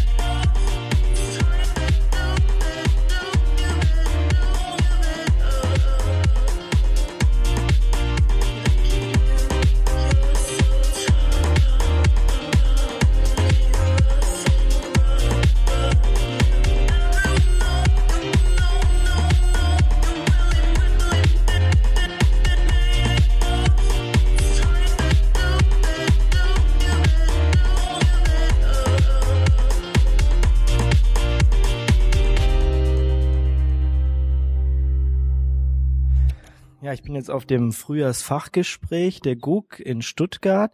Bei mir ist Werner Koch. Er ist ja, Hauptentwickler von GNU-PG. Und ähm, hallo erstmal. Äh, hallo. Ähm, ja, also ihr hattet ja in letzter Zeit so ein bisschen Finanzprobleme und dann habt ihr ähm, oder ja, es stellte sich so die Frage, wie wie geht es mit dem Projekt überhaupt weiter? Und ihr habt äh, Spenden eingesammelt und wie sieht's da jetzt gerade aus? Äh, also zurzeit sieht's einfach super aus. Also das war ein, wirklich ein, ein richtiger Erfolg. Also kam auch sehr unerwartet. Ähm, ja, seit, seit Jahren kommen keine Aufträge mehr rein und, und Wartungsverträge sind auch alle gecancelt worden inzwischen. Und ähm, ja, also ich weiß nicht, seit, seit vier Jahren habe ich praktisch mm, ja kaum noch Einnahmen aus dem Bereich mit und, äh, Hilfe für GNU-PG und Support und äh, musste zeitweise auch andere Sachen machen. Ähm, wir hatten letztes Jahr, nee, das ist jetzt schon vorletztes Jahr bei Goche so eine Crowdfunding-Kampagne gemacht. Da sind letztendlich netto 18.000 bei rumgekommen. Das war auch sehr hilfreich, äh, weil dann konnte ich auch ein bisschen weiterarbeiten. Ähm, davor, vor dieser Crowdfunding, so im kurz bevor, äh, bevor Snowden, hatte ich äh, schon wirklich über, ernsthaft überlegt, aufzuhören mit der ganzen Sache und mir irgendeinen bezahlten äh, Codeknecht-Job zu suchen. Ne? Und äh, ja, wegen Snowden habe ich das dann mal sein gelassen. Und das sieht auch besser, es gibt immer mehr Anfragen dazu, aber wirklich viel kam damals nicht rum. Und äh, Herr Gotthard hat mir erstmal was geholfen, was weiterzumachen. Ähm, im, also kurz vor Weihnachten letztes Jahr haben Freunde mich angesagt, ich sollte jetzt unbedingt irgendeine Spendenkampagne machen. Ähm, dann hat die FSFE dazu eine Presseerklärung gemacht, zusammen mit der Frau Holland Stiftung. Und äh, ja, ich habe da so einen Spendenbalken programmiert und so, äh, sowas. Da sind auch ähm, gerade gerade durch den Kongress in Hamburg ähm, sind auch da, ich glaube, 37.000 brutto ein, äh, eingegangen bis Ende Januar. Und dann kam ein Artikel in ProPublica, das ist eine amerikanische ja, ja, Community-Zeitschrift, die von der Stiftung bezahlt wird, die halt investigativen Journalismus machen. Das ist ganz interessant. So. Und äh, mit einer Journalistin davon hatte ich mich getroffen auf dem Kongress. Und ja, sie hat eine Story geschrieben. Das war halt so ja, wahrscheinlich kennt ihr die ja schon. Ähm, und naja, in einem Abend, am 5. Februar, äh, schaue ich abends nochmal in, in meinen Mailfolder rein und äh, sehe dann plötzlich 1000 Mails von meiner von meinem Donation-Account. Äh, das denke, was ist denn da los? Da ist irgendwas schiefgelaufen, ne?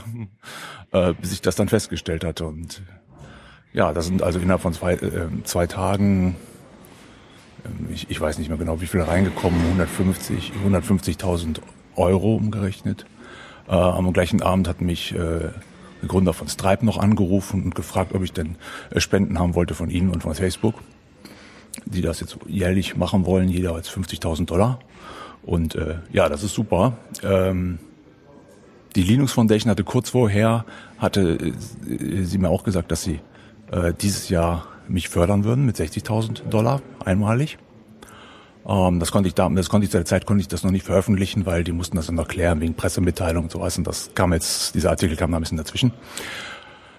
Äh, ja, jetzt haben wir eigentlich genug Geld. Inzwischen, äh, ja, ich weiß gar nicht genau, wie wir mit dem Geld umgehen. Und ich muss jetzt mal einen Steuerberater mir suchen, der äh, wir überlegen zurzeit noch, wie wir das am günstigsten äh, um, damit umgehen mit dem Geld, damit es dann möglich äh, lange reicht oder weitreichend was vernünftig machen.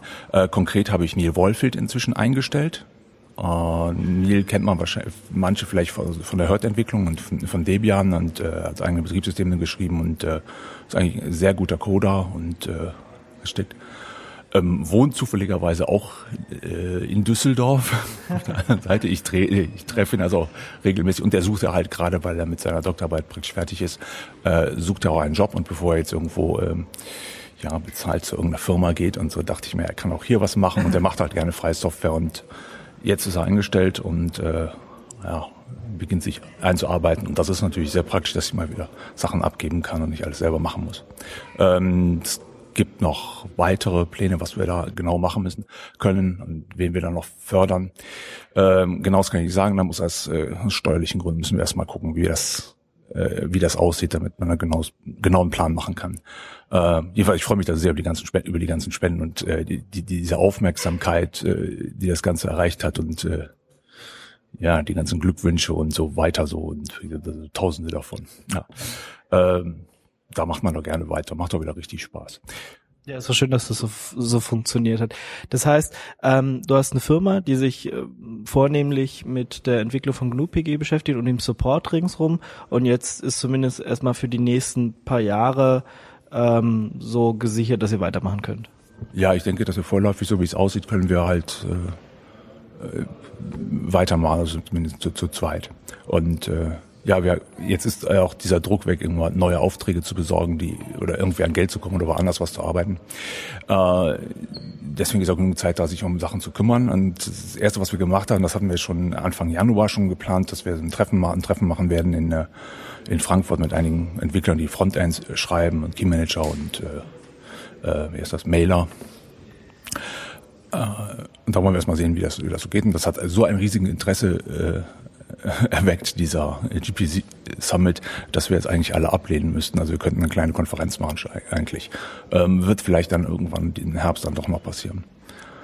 Ähm, ja, ich denke, dass, dass wenn wir mal zusammenkommen und uns treffen, dass, ähm, dass viele Konflikte dann gelöst werden können oder dieses, ja, man kennt sie nicht, jeder arbeitet so vor sich hin und äh, es war nie so richtig gut koordiniert in den letzten Jahren. Ja, das ist, glaube ich, immer ganz wichtig, dass man, dass die Community sich mal trifft und dann mal, mal, mal auch, sei es auch nur ein, zwei Tage mal zusammen hackt und so ein bisschen weiterkommt. Ne? Ja, genau.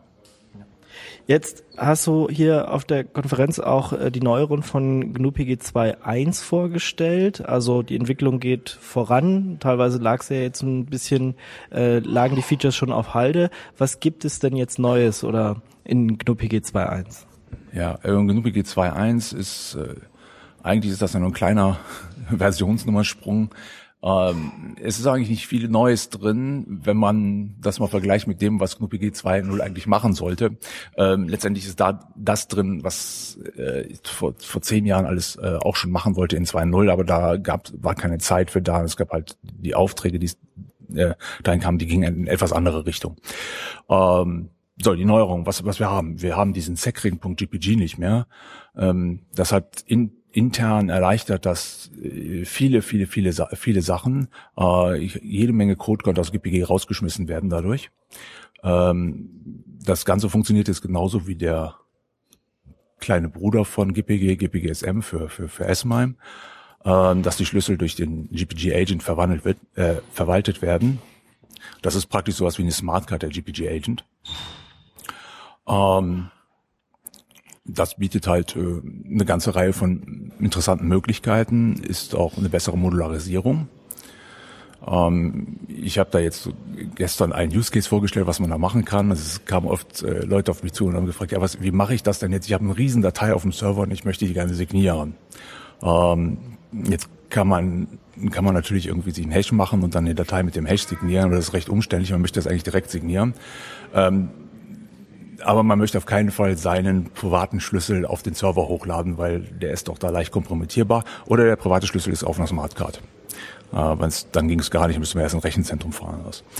Ähm, was wir jetzt machen, ist da die, die, durch die Trennung zwischen äh, GPG Agent und GPG können wir GPG auf dem Server laufen lassen und der GPG Agent, der sich um die privaten Schlüssel nur kümmert und da Operationen drauf äh, durchführt, die halt nur auf kleinen Daten arbeiten, also letztendlich auf dem Hash, ne, auf 32 Byte. Ähm, das können wir trennen und das funktioniert deswegen so gut, weil in, in äh, OpenSSH 6.7 äh, kann man Unix Domain Sockets, äh, das sind hier Local Sockets, ähm, äh, kann man die auch vorwarten, genauso wie TCP Sockets. Ist das gleiche Prinzip wie äh, X-Forwarding in äh, OpenSSH. Und äh, damit können wir ähm, die, äh, die Operationen von GPG, die es verlangt auf, dem äh, privaten Schlüssel, also signieren oder entschlüsseln, äh, werden dann über SSH, über einen äh, Kanal an äh, GPG Agent auf dem Client geleitet, eventuell doch weiter an eine Smartcard und wieder, wieder zurück und das passiert da. Äh, das heißt, der private Schlüssel ist lokal und das andere ist auf dem Server. Man kann das zum Beispiel auch benutzen, um auf dem Server vielleicht mit, mit MAT seine verschlüsselten Mails zu lesen, ohne auch seinen Schlüssel darauf zu haben. Ähm, das ist halt die, das ist halt wirklich ein guter Use Case für diese Trennung von GPG Agent und, und GPG. Ganz abgesehen von der besseren Modularität ist das etwas, ja, was ganz praktisch ist. Dann habe ich gesehen im Vortrag, äh, ähm, der GPG Agent kann jetzt auch SSH Agent mitmachen quasi. Also ich bräuchte nicht mehr zwei Sachen. Ja, ich weiß nicht, ich glaube, das ist schon, Moritz hat das, ich weiß, vor neun oder zehn Jahren schon äh, implement, implementiert gehabt. Ich benutze das auch so, äh, so lange schon und es gibt eine ganze Reihe, die das benutzen. Aber es ist irgendwie ein Feature, was nicht so bekannt, nicht so bekannt ist. Ähm, also, äh, GPG Agent kann halt den äh, SSH, SSH Agent ersetzen. SSH Agent spricht ein Protokoll mit SS, SSH, das ist festgelegt, definiert und genau das implementiert GPG Agent auch und äh, kann sich die Schlüssel selber behalten. Das ist ganz praktisch, das ist halt ganz praktisch, das ist dann halt persistent, muss kein SSH-Add mehr benutzen und äh, es funktioniert einfach ganz automatisch und viel, ah, viel bequemer jedenfalls als ja, SSH, SSH-Agent vorher zu starten und der eigentlich nur ein, Ca- ja, der halt keine persistenten Keys hat. Und man kann ganz einfach mit den Smartcastern arbeiten. Schlüssel. Und ihr habt aber auch allgemein noch ein bisschen an der Verschlüsselung gearbeitet. Das heißt, ich kann jetzt nicht nur RSA-Keys und sowas benutzen, sondern auch Keys, die auf elliptischen Kurven basieren. Ja, genau. Es äh, gibt den äh, RFC 663, äh, 6637, ja. Ähm, der spezifiziert, wie ähm, elliptische Kurven in OpenPGP angebracht werden. Ähm, das Ganze ist, es gab dann die erste Implementierung von dem Autor ähm, des RFCs vor, ich glaube, vor drei Jahren oder sowas war das schon. Äh, wir haben da noch einiges dran gemacht. Ähm, und das geht mit dem PG 2.1 jetzt. Man kann elliptische Kurven machen. Ähm, gibt, wie gesagt, äh, RFC. Jetzt gibt es das kleine Problem, dass äh, so diese amerikanischen Kurven, also Kurven, wenn, wenn ich von Kurven rede, ist das, kann man das auch nennen, Domain-Parameter und äh, die beschreiben genau, wie die Kurve ist. Die legt man einmalig, die legt man einmalig fest und das entspricht in etwa sowas der, der Schlüssellängen. Ähm, wir, ähm, naja, viele Leute mögen diese Kurven nicht, weil keiner genau weiß, wie die entwickelt wurden, ob da nicht da etwas nicht ganz koscher ist mit diesen Kurven. Und auch diese europäischen Brainpool-Kurven, die dann viele anbieten, sind A, langsamer, wenn die benutzt. Und nun ja, ich weiß nicht, ob das ob Europa unsere Geheimdienste, die da mitgewirkt haben, ob man denen auch wirklich so vertrauen sollte. Also warum soll man das machen? Sollte nicht eine, ja, das Bernsteins und langes äh, Entwicklungen benutzen, also Curve äh, 25519, äh, beziehungsweise den dazugehörigen äh, Signaturalgorithmus. Äh, und genau das machen wir so. Ähm, wir haben ähm, für den Signaturalgorithmus, äh, das heißt ja, die Kurve heißt dann ED 25519, ähm, das ist implementiert. Ähm, ich habe da ein, ein, RFC, ein Draft für einen RFC geschrieben und dann heißt es implementiert. Google hat gesagt, äh, in ihrer End-to-End-Implementierung der Gruppe, sie werden das auch ECC so umsetzen dafür, äh, womit wir eine gute Basis haben werden dafür für die Schlüssel. Das implementiert. Ich benutze diesen Schlüssel jetzt, ja, ich benutze also meine äh, Git-Commit-Messages werden inzwischen damit signiert, aber es können halt noch nicht viele damit umgehen. Ähm, aber ich, das, das ist das, was Zukunft der Default-Schlüssel sein soll und nicht die NIST-Kurven. Ähm, aktuell ist noch Verschlüsselung mit dieser Curve 25519 ist noch nicht drin, weil wir äh, kleine Details noch einigen müssen. Das äh, bezieht sich auf Point Compression oder Darstellung der Punkte ähm, im, Pro im Protokoll. Ähm, das ist eigentlich eine Kleinigkeit, dass man sich das machen muss. Ist aber nicht so wichtig, weil Verschlüsselungskeys ist ein Subkey, den kann man jederzeit später an den Hauptkey äh, dran machen. Deswegen äh, kann das ruhig in einer nächsten Versionen erst passieren. Ja.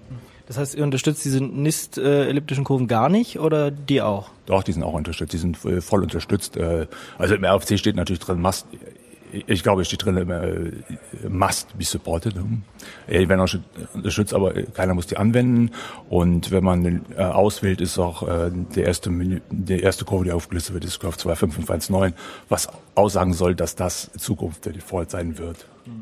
Ja, auch SSH benutzt äh, die elliptischen Kurven ja schon eine Weile und man Ja, kann das. auch. TLS auch und äh, und auch gerade die Bernstein-Kurven. Und äh, es gibt zurzeit in der IETF, das heißt zurzeit in, seit über einem halben Jahr oder ist es jetzt schon, nee, das ist ja schon über ein Jahr, sind, äh, sind sie am, Dis äh, am Diskutieren und welche neuen Kurven benutzt werden. Es geht hin und her, es ist so eine Art Denial of Service. Äh, es kommt nichts wirklich darauf. Alle, alle warten darauf, dass irgendwann mal was passiert, aber es passiert irgendwie nichts. Man einigt sich auf nichts, obwohl eigentlich alles klar ist. Ich weiß nicht, woher das kommt. Ja gut, es gibt ma manchmal so Arbeitsgruppen, die äh, da wird es einfach nix. Gut, dann eine andere Sache, also GPG wird ja ganz oft zur Mailverschlüsselung verwendet, äh, du hast ja auch gesagt, Edward Snowden hat das verwendet. Ähm, jetzt äh, ist einer der Punkte, wie man Schlüssel findet und äh, wie man sich gegenseitig vertraut, dieses Web of Trust, ja, man lädt seinen Schlüssel zu einem Key-Server hoch und äh, kann die irgendwie gegenseitig signieren, aber so richtig äh, kann man auch nicht verifizieren, kommt der Key jetzt wirklich von demjenigen, weil ich kann auch, was weiß ich, einen Key für Angela Merkel at Bundestag anlegen, wenn ich das will, und ihn irgendwo hochladen und dann könnte mir jemand damit verschlüsselte Mails schicken. Äh, weiß ich nicht, ob das wirklich Sinn macht, aber so richtig kann ich nicht verifizieren, ist der Key, den ich jetzt benutzen will, demjenigen, den ich mir, dem, dem ich eine Mail schreiben will, ist das wirklich der Key, ähm, den der benutzt? Gibt es da irgendwie einen Ansatz, das besser zu machen oder anders zu machen? Ja, das Web of Trust, wenn man das Web of Trust benutzen, benutzt, dann würde sowas nicht passieren, dann wird man ja feststellen, dass der Schlüssel nicht authentisch ist und äh, wäre authentisch, weil halt andere das und letztendlich unterschrieben haben, dass, dass das ist. Aber letzt in der, in der Praxis, dieses Web of Trust ist, ist eher, ist eher so ein äh, Game for Geeks und äh, da macht man irgendwie Party und es ist einfach irgendwie cool, so Schlüssel zu unterzeichnen. Aber in der Praxis kann sich das nicht, äh, wird sich das nicht durchsetzen. Ähm, so der Plan ist, was wir haben. Ich habe mit Markus Brinkmann, äh, habe ich vor Jahren mal ein Paper geschrieben, was, wie wir das vereinfachen wollen. Und äh, da gibt's halt einen wesentlichen Punkt. Wir müssen einfach davon abkommen, von diesem äh, Kryptographie. Es muss alles hundertprozentig sicher sein oder 150 oder 200 Prozent sicher. Es müssen alles, alle Eventualitäten berücksichtigt werden. Und wir müssen ganz, ganz sicher sein, dass das der Schlüssel ist. Ähm, das geht aber einfach an der Realität vorbei. Und da sollten wir einfach ein paar Abstriche von diesem äh, Paranoia machen und uns einfach mal ansehen, wie wir einfach kommunizieren. Und äh, da ist es zum Beispiel erstmal wichtig festzustellen, ich habe eine Mailadresse, an den schicke ich irgendwas und dann muss ich dazu wissen, welcher Schlüssel dazu passt. Ähm, das kann man im Fingerprint feststellen. Und deswegen muss es irgendwo eine Datenbank geben, wie der Fingerprint zu- äh, dass der Fingerprint zur Mailadresse gehört, dass man eine Mailadresse auf den Fingerprint mappen kann und mit dem Fingerprint kann man dann immer, kommt man auf den Schlüssel. Weil den kann man vom Key-Server holen, den kann man auch aus dem DNS holen und so weiter. Und äh, egal ob jetzt Metadaten ist es sehr schwierig, Metadaten äh, zu anonymisieren. Und äh, das können wir momentan auch gar nicht leisten. Da sollten wir einen, einen Schritt nach dem anderen machen. Und äh, deswegen schlage ich, wie, wie schon vor neun Jahren, vor, dass, dass, dass die Schlüssel ins DNS gehören. Äh, den äh, DNS-Records muss man sowieso nachsehen oder der Mail-Server muss nachsehen, den DNS-Record und den MX-Record, äh, den äh, MX-Host zu finden, also der sucht den MX-Record und genauso gut kann er nachgucken, äh, kann man dem äh, User, also den Local Part der Mailadresse, den, den kann man auch ins DNS mappen und darüber den Fingerprint finden. Da gibt's ein RFC zu äh, für den entsprechenden DNS-Record, das ist der ZERT-Record, Typ 37. Ähm, das ist auch schon Jahre alt, ist auch in GPG alle schon implementiert. Ähm, es müssten sich halt nur die, die die Hoheit über die Zone-Files haben, also über das DNS haben. Das ist immer der Mail-Provider. Die müssten sich einfach nur bereit erklären, zumindest dem Benutzer eine Möglichkeit zu geben, ihren Fingerprint im DNS abzulegen. Also so wie ich mir das vorstelle, ist das letztendlich in den Account-Daten einfach ein Feld, wo man seinen Fingerprint reinpasten kann und das äh, landet dann im Zonenfile und äh, kann dann von anderen abgefragt werden. Damit hat man erstmal den richtigen Key. Ob das wirklich der Key, der äh, passt, das ist nicht kryptografisch gesichert. Dafür sollten wir was anderes benutzen. Dafür sollten wir dieses SSH-Modell benutzen, dieses Trust on First Use oder Trust on First Contact. Ähm, wo einfach die Kommunikationsmuster, die man hat, also wie oft man mit jemandem äh, kommuniziert hat, äh, in die äh, darin eingehen, ob zu bestimmen, ob ein Schlüssel hm, gültig ist, ob der wirklich zu dem Kommunikationspartner passt. Und damit kann man auf alle Fälle entdecken, dass da plötzlich ein Man im Mittel ist, dass der Schlüssel ausgetauscht wurde. Wer SSH benutzt, kennt dieses Problem, kennt das und kennt die Merkung. Und das, ja, der Husky wechselt und sowas. Ne? Das ist halt, das fällt dann sehr auf und dann muss man halt nachgucken, was man, was man da macht. Äh, das ist eigentlich so seit Jahren so das, was wir machen müssen. Es geht aber nicht alleine. Wir, wir Hacker können das, wenn wir unseren eigenen Mail-Server betreiben, unsere eigene Domain haben, können wir das natürlich machen, aber das hilft also den meisten halt natürlich nicht. Äh, deswegen sind die ähm, Mail-Provider halt aufgerufen, da mitzuhelfen. Die DNS-Provider, also was, was es halt maximal gibt, ist irgendwie, dass man einen TXT-Rekord setzen kann. Das habe ich mal gesehen, aber das war's dann auch schon. Ja, dieses, äh, ich habe das äh, 2006 äh, mal implementiert, da ging das mit TXT-Records, was man immer äh, klassisch so gemacht hat, weil in TXT kann man rein, was reinschreiben, kann man mit DNS experimentieren. Äh, das, das, dieses Thema heißt äh, Public Key Association. Ähm, das ist genau das Gleiche, was jetzt auch drin ist. Ich habe das ein bisschen erweitert, aber ähm, es gibt im Zuge von Dane äh, gibt es auch einen OpenPG, äh, Dane für OpenPGP. Da ist praktisch genau dasselbe wieder gemacht worden, was ich da auch schon gemacht habe, wieder mit einem eigenen Re wieder neuer Rekordtyp definiert, weil aus irgendwelchen Gründen wollte der Autor den alten nicht benutzen, den es schon gibt, der eigentlich alles kann. Äh, macht genau das Gleiche. Ähm, ja, ist, ist halt ein Schritt in die Richtung und wenn das halt unterstützt wird, finde ich das gut. Okay, ja. Also der Unterschied ist bei, bei Dane ist halt äh, DNSSEC verschlüsselt, also zumindest sind die ähm, ist, ist es sichergestellt, dass wenn ich mir das von einem DNS-Server hole, dass nicht da jemand die DNS-Abfrage irgendwie noch äh, manipuliert hat. Naja, wenn man DNS-Sec vertraut wenn das funktioniert. Meine, es funktioniert. Es schadet, das DNS schadet nicht. Es gibt so ein gewisses Gefühl, extra Gefühl von Sicherheit, dass er wirklich vielleicht besser äh, darauf passt und äh, äh man kann es auch nicht mehr so leicht umleiten und ändern. Es ist, gehört schon etwas mehr Aufwand dazu. Ähm, man kann sich über DNS-Sec nicht äh, wehren gegen äh, äh, gezielte, An gezielte Angriffe, kann man sich sowieso nicht gegen wehren, auch gegen Massenüberwachung. Wenn da unsere Geheimdienste da was machen wollen, dann können die das auch machen, das äh, DNS-Sec umgehen. Und äh, da gibt's genug Probleme. Es ist gut, wenn das DNS-Sec drin ist, da hat man eine zusatz ein klein wenig zusätzliche Sicherheit, dass wirklich diese nichts geändert wurde an dem Fingerprint und der Fingerprint und Mail äh, Mapping. Ähm, aber wirklich notwendig halte ich das nicht mehr, denn sollte der eine Schritt sein, erstmal den Fingerprint finden und der zweite Schritt ist völlig unabhängig davon, abhängig davon eine äh, Geschichte ähm, aufzubauen, wie der Fingerprint benutzt wurde und daran feststellen, ob sich irgendwas geändert hat, was dann verdächtig sein könnte. Und wer die ganz, ganz hohe Sicherheit haben will, der kann ja immer noch den Fingerprint über eine andere Leitung überprüfen, so wie er es früher halt gemacht hat, was weiß ich, jemand angerufen und lies mir mal dein, dein Fingerprint vor und äh, erst dann habe ich demjenigen vertraut. Das geht ja immer noch, das ist ja deswegen nicht weg. Ja, ja. ja sicher, das ist ein, weiter, ein alternatives Trustmodell. OpenPGP zum Beispiel, der Standard, definiert überhaupt kein Trustmodell, stellt nur Verfahren bereit, um irgendwas drauf zu implementieren. Äh, und das geht weiterhin. Es geht weiterhin dieses äh, direkte Vertrauen und ähm, ja, Schlüssel in der Mail zu, zu schicken, vorzulesen. Ja klar, das geht immer weiter, wer das haben will. Der weiß das aber jetzt schon, wie er sicher kommunizieren kann, das feststellen kann. Aber die meisten äh, verschlüsseln überhaupt nichts, wissen gar nicht, dass da alle mitlesen können. Vielleicht wissen es jetzt mehr Leute heute, aber äh, vergehen sich gegen äh, gesetzliche Regelungen oder halt Gesetze, dass halt äh, vertrauliche Daten, gerade auch bei Behörden, immer wieder weiter unverschlüsselt verschickt werden. Ähm, ansonsten wird Datenschutz sehr hoch gehalten, aber in diesem Bereich überhaupt nicht. Ähm, ja, wir müssen da natürlich helfen, aber es war bis jetzt immer sehr schwierig, da da was zu machen. Ich denke, es hat sich was geändert. Immer noch, also durch Snowden. Das ist echt.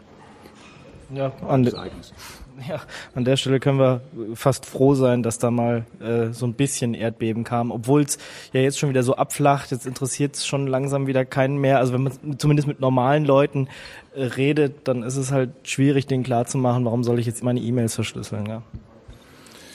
Muss Ja. ich auch nicht alle verschlüsseln. Ja? Das, ist, das, ist halt auch immer der, das ist halt auch immer die Frage, muss ich wirklich alle E-Mails verschlüsseln? Will ich das? Äh, den ist der Aufwand es wert? Die die Diskussion führt man halt auch immer. Ja, ich, ich meine, ich rede ja auch gerne in der Öffentlichkeit. Das meisten Mails, die ich schreibe, sind, gehen sowieso an Mailinglisten. Und äh, ja, natürlich, da will ich nicht verschlüsseln. Das ist ja Quatsch. Das ist ja gegenteilig. Das ist genau wie, wenn man was, die freie Rede oder das, dass man sich äußern kann, ist ja auch ein äh, absolutes Grundrecht. Aber genauso gut gehört es, da- gehört es dazu, dass ich bestimme darüber, wann ich wem was sagen, mitteilen will und dass andere was mithören können. Ähm, und äh, letztendlich dieses Briefgeheimnis, das ist äh, na, auch für unsere Demokratie und unsere Gesellschaft ist das einfach total wichtig, dass wir das selber als Individuen das entscheiden, wann jemand anders das mithören kann. Und diese ganzen Ideen mit äh, Salamitaktik über Vorratsdatenspeicherung und so weiter und Hintertüren einbauen, ähm, ja, äh, Ja, weil sonst fängt man halt mir fällt dazu nichts mehr ein. Ja, weil sonst äh, fangen die Leute dann an, ihre, ihre äh, Gewohnheiten zu ändern und sich anzupassen, weil man halt davon ausgeht, dass sie das mitlesen kann. Äh, ja, Also wir hatten doch diesen anderen Teil von Deutschland lange, lange Jahre gehabt. Die konnten damit ja auch umgehen, dass sie überwacht wurden. Die wussten das ja auch, dass sie überwacht wurden, ja. Aber man konnte halt nicht mehr so mit jedem reden. Genau, Oder geht, man auch nicht mehr, ne? geht was verloren. Aber im Endeffekt unterstützt ähm, GNU-PG die, die Möglichkeit, alles im DNS-Record zu speichern. Also ihr habt Wege, die, die Keys, die Fingerprints irgendwo rauszulesen, dass es halt einfacher wird, dass, dass ich meiner Mama sagen kann, hier, äh, installier dir Enigmail, installier dir äh, GPG oder ich mache das einmal für sie und dann kann sie halt mit allen, die die Keys ähm, irgendwo verteilt haben, zumindest verschlüsselt kommunizieren. Ja, also die, die, Mechanismen sind schon seit langem, langem vorhanden. Ähm, es hat nur nie wirklich breite Tests dafür gegeben und breite Tests heißen halt auch wirklich, äh, dass halt äh, Nicht-Hacker äh, da, da was machen, das mal austesten müssen. Und sicherlich gibt's noch Fehler oder Feinheiten, die man da ändern dran kann. Aber das können wir alles machen. Das ist äh, ein, gar kein Thema, eine neue Version rauszubringen. Und äh, es, es, ja, ich hoffe, dass es bald passieren wird. mal gucken. Aber das sage ich schon seit Jahren. Ja gut, aber jetzt äh, jetzt hast du ja zumindest mal äh, die Aufmerksamkeit und äh, ähm, kannst es halt nochmal loswerden. Vielleicht äh, hilft es ja auch, wenn man jetzt halt öfter doch noch in den Medien ist und äh, auch normale Zeitungen, du hast irgendwie erzählt, selbst selbst irgendwie komische Boulevardzeitungen kommen mittlerweile auf dich zu und wollen Interviews haben. Also äh, äh, äh, gut, die kann man ablehnen, aber trotzdem scheint da jetzt eine größere Öffentlichkeit zu sein äh, und das ist ja gar nicht so schlecht. Ja, das ist mit der Öffentlichkeit, das ist ja fast noch, das ist, ist ja fast noch besser, als dass die Finanzierung äh, geregelt ist, weil äh, es gibt halt ein großes Interesse und Awareness und äh, da müssen wir auch irgendwie gucken, dass wir das so ein bisschen hochhalten. Ne? Das, äh, wenn man das mal zufällig erreicht hat, ja, Muss man bumm. ja, das sollte man schon nutzen. Ne? Ja. Gut, vielen Dank, Werner Koch. Und äh, ja, viel Spaß hier noch auf dem Frühjahrsfachgespräch. Ja, danke.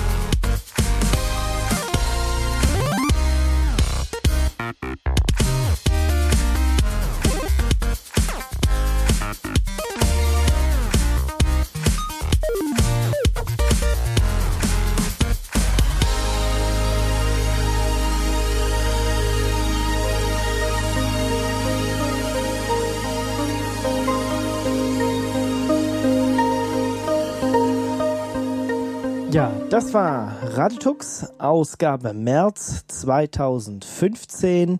An dieser Sendung waren beteiligt Lejek, Patrick und meiner einer. Ich bin Ingo und die Musik, die ihr diesmal gehört habt, war Breath von Bellevue und Prism mit Not Now. Ja, ich wünsche euch wie immer eine frohe Zeit. Passt auf euch auf, habt Spaß, tut nichts, was ich nicht auch tun würde. Und ich hoffe, wir hören uns nächsten Monat wieder. Dann wie immer mit spannenden, hoffentlich spannenden Themen. Und wenn ihr Vorschläge habt oder, ihr habt es ja auch gehört, wenn ihr bei Radetux mitmachen wollt, schreibt uns doch einfach eine Mail oder postet in die Kommentare. Bis zum nächsten Mal. Ciao, ciao. Das war eine Sendung von Radio Tux. Herausgegeben im Jahr 2015 unter Creative Commons, Namensnennung und Wiedergabe unter gleichen Bedingungen. Lieder sind eventuell anders lizenziert. Mehr Infos auf radiotux.de. Unterstützt durch Manitou.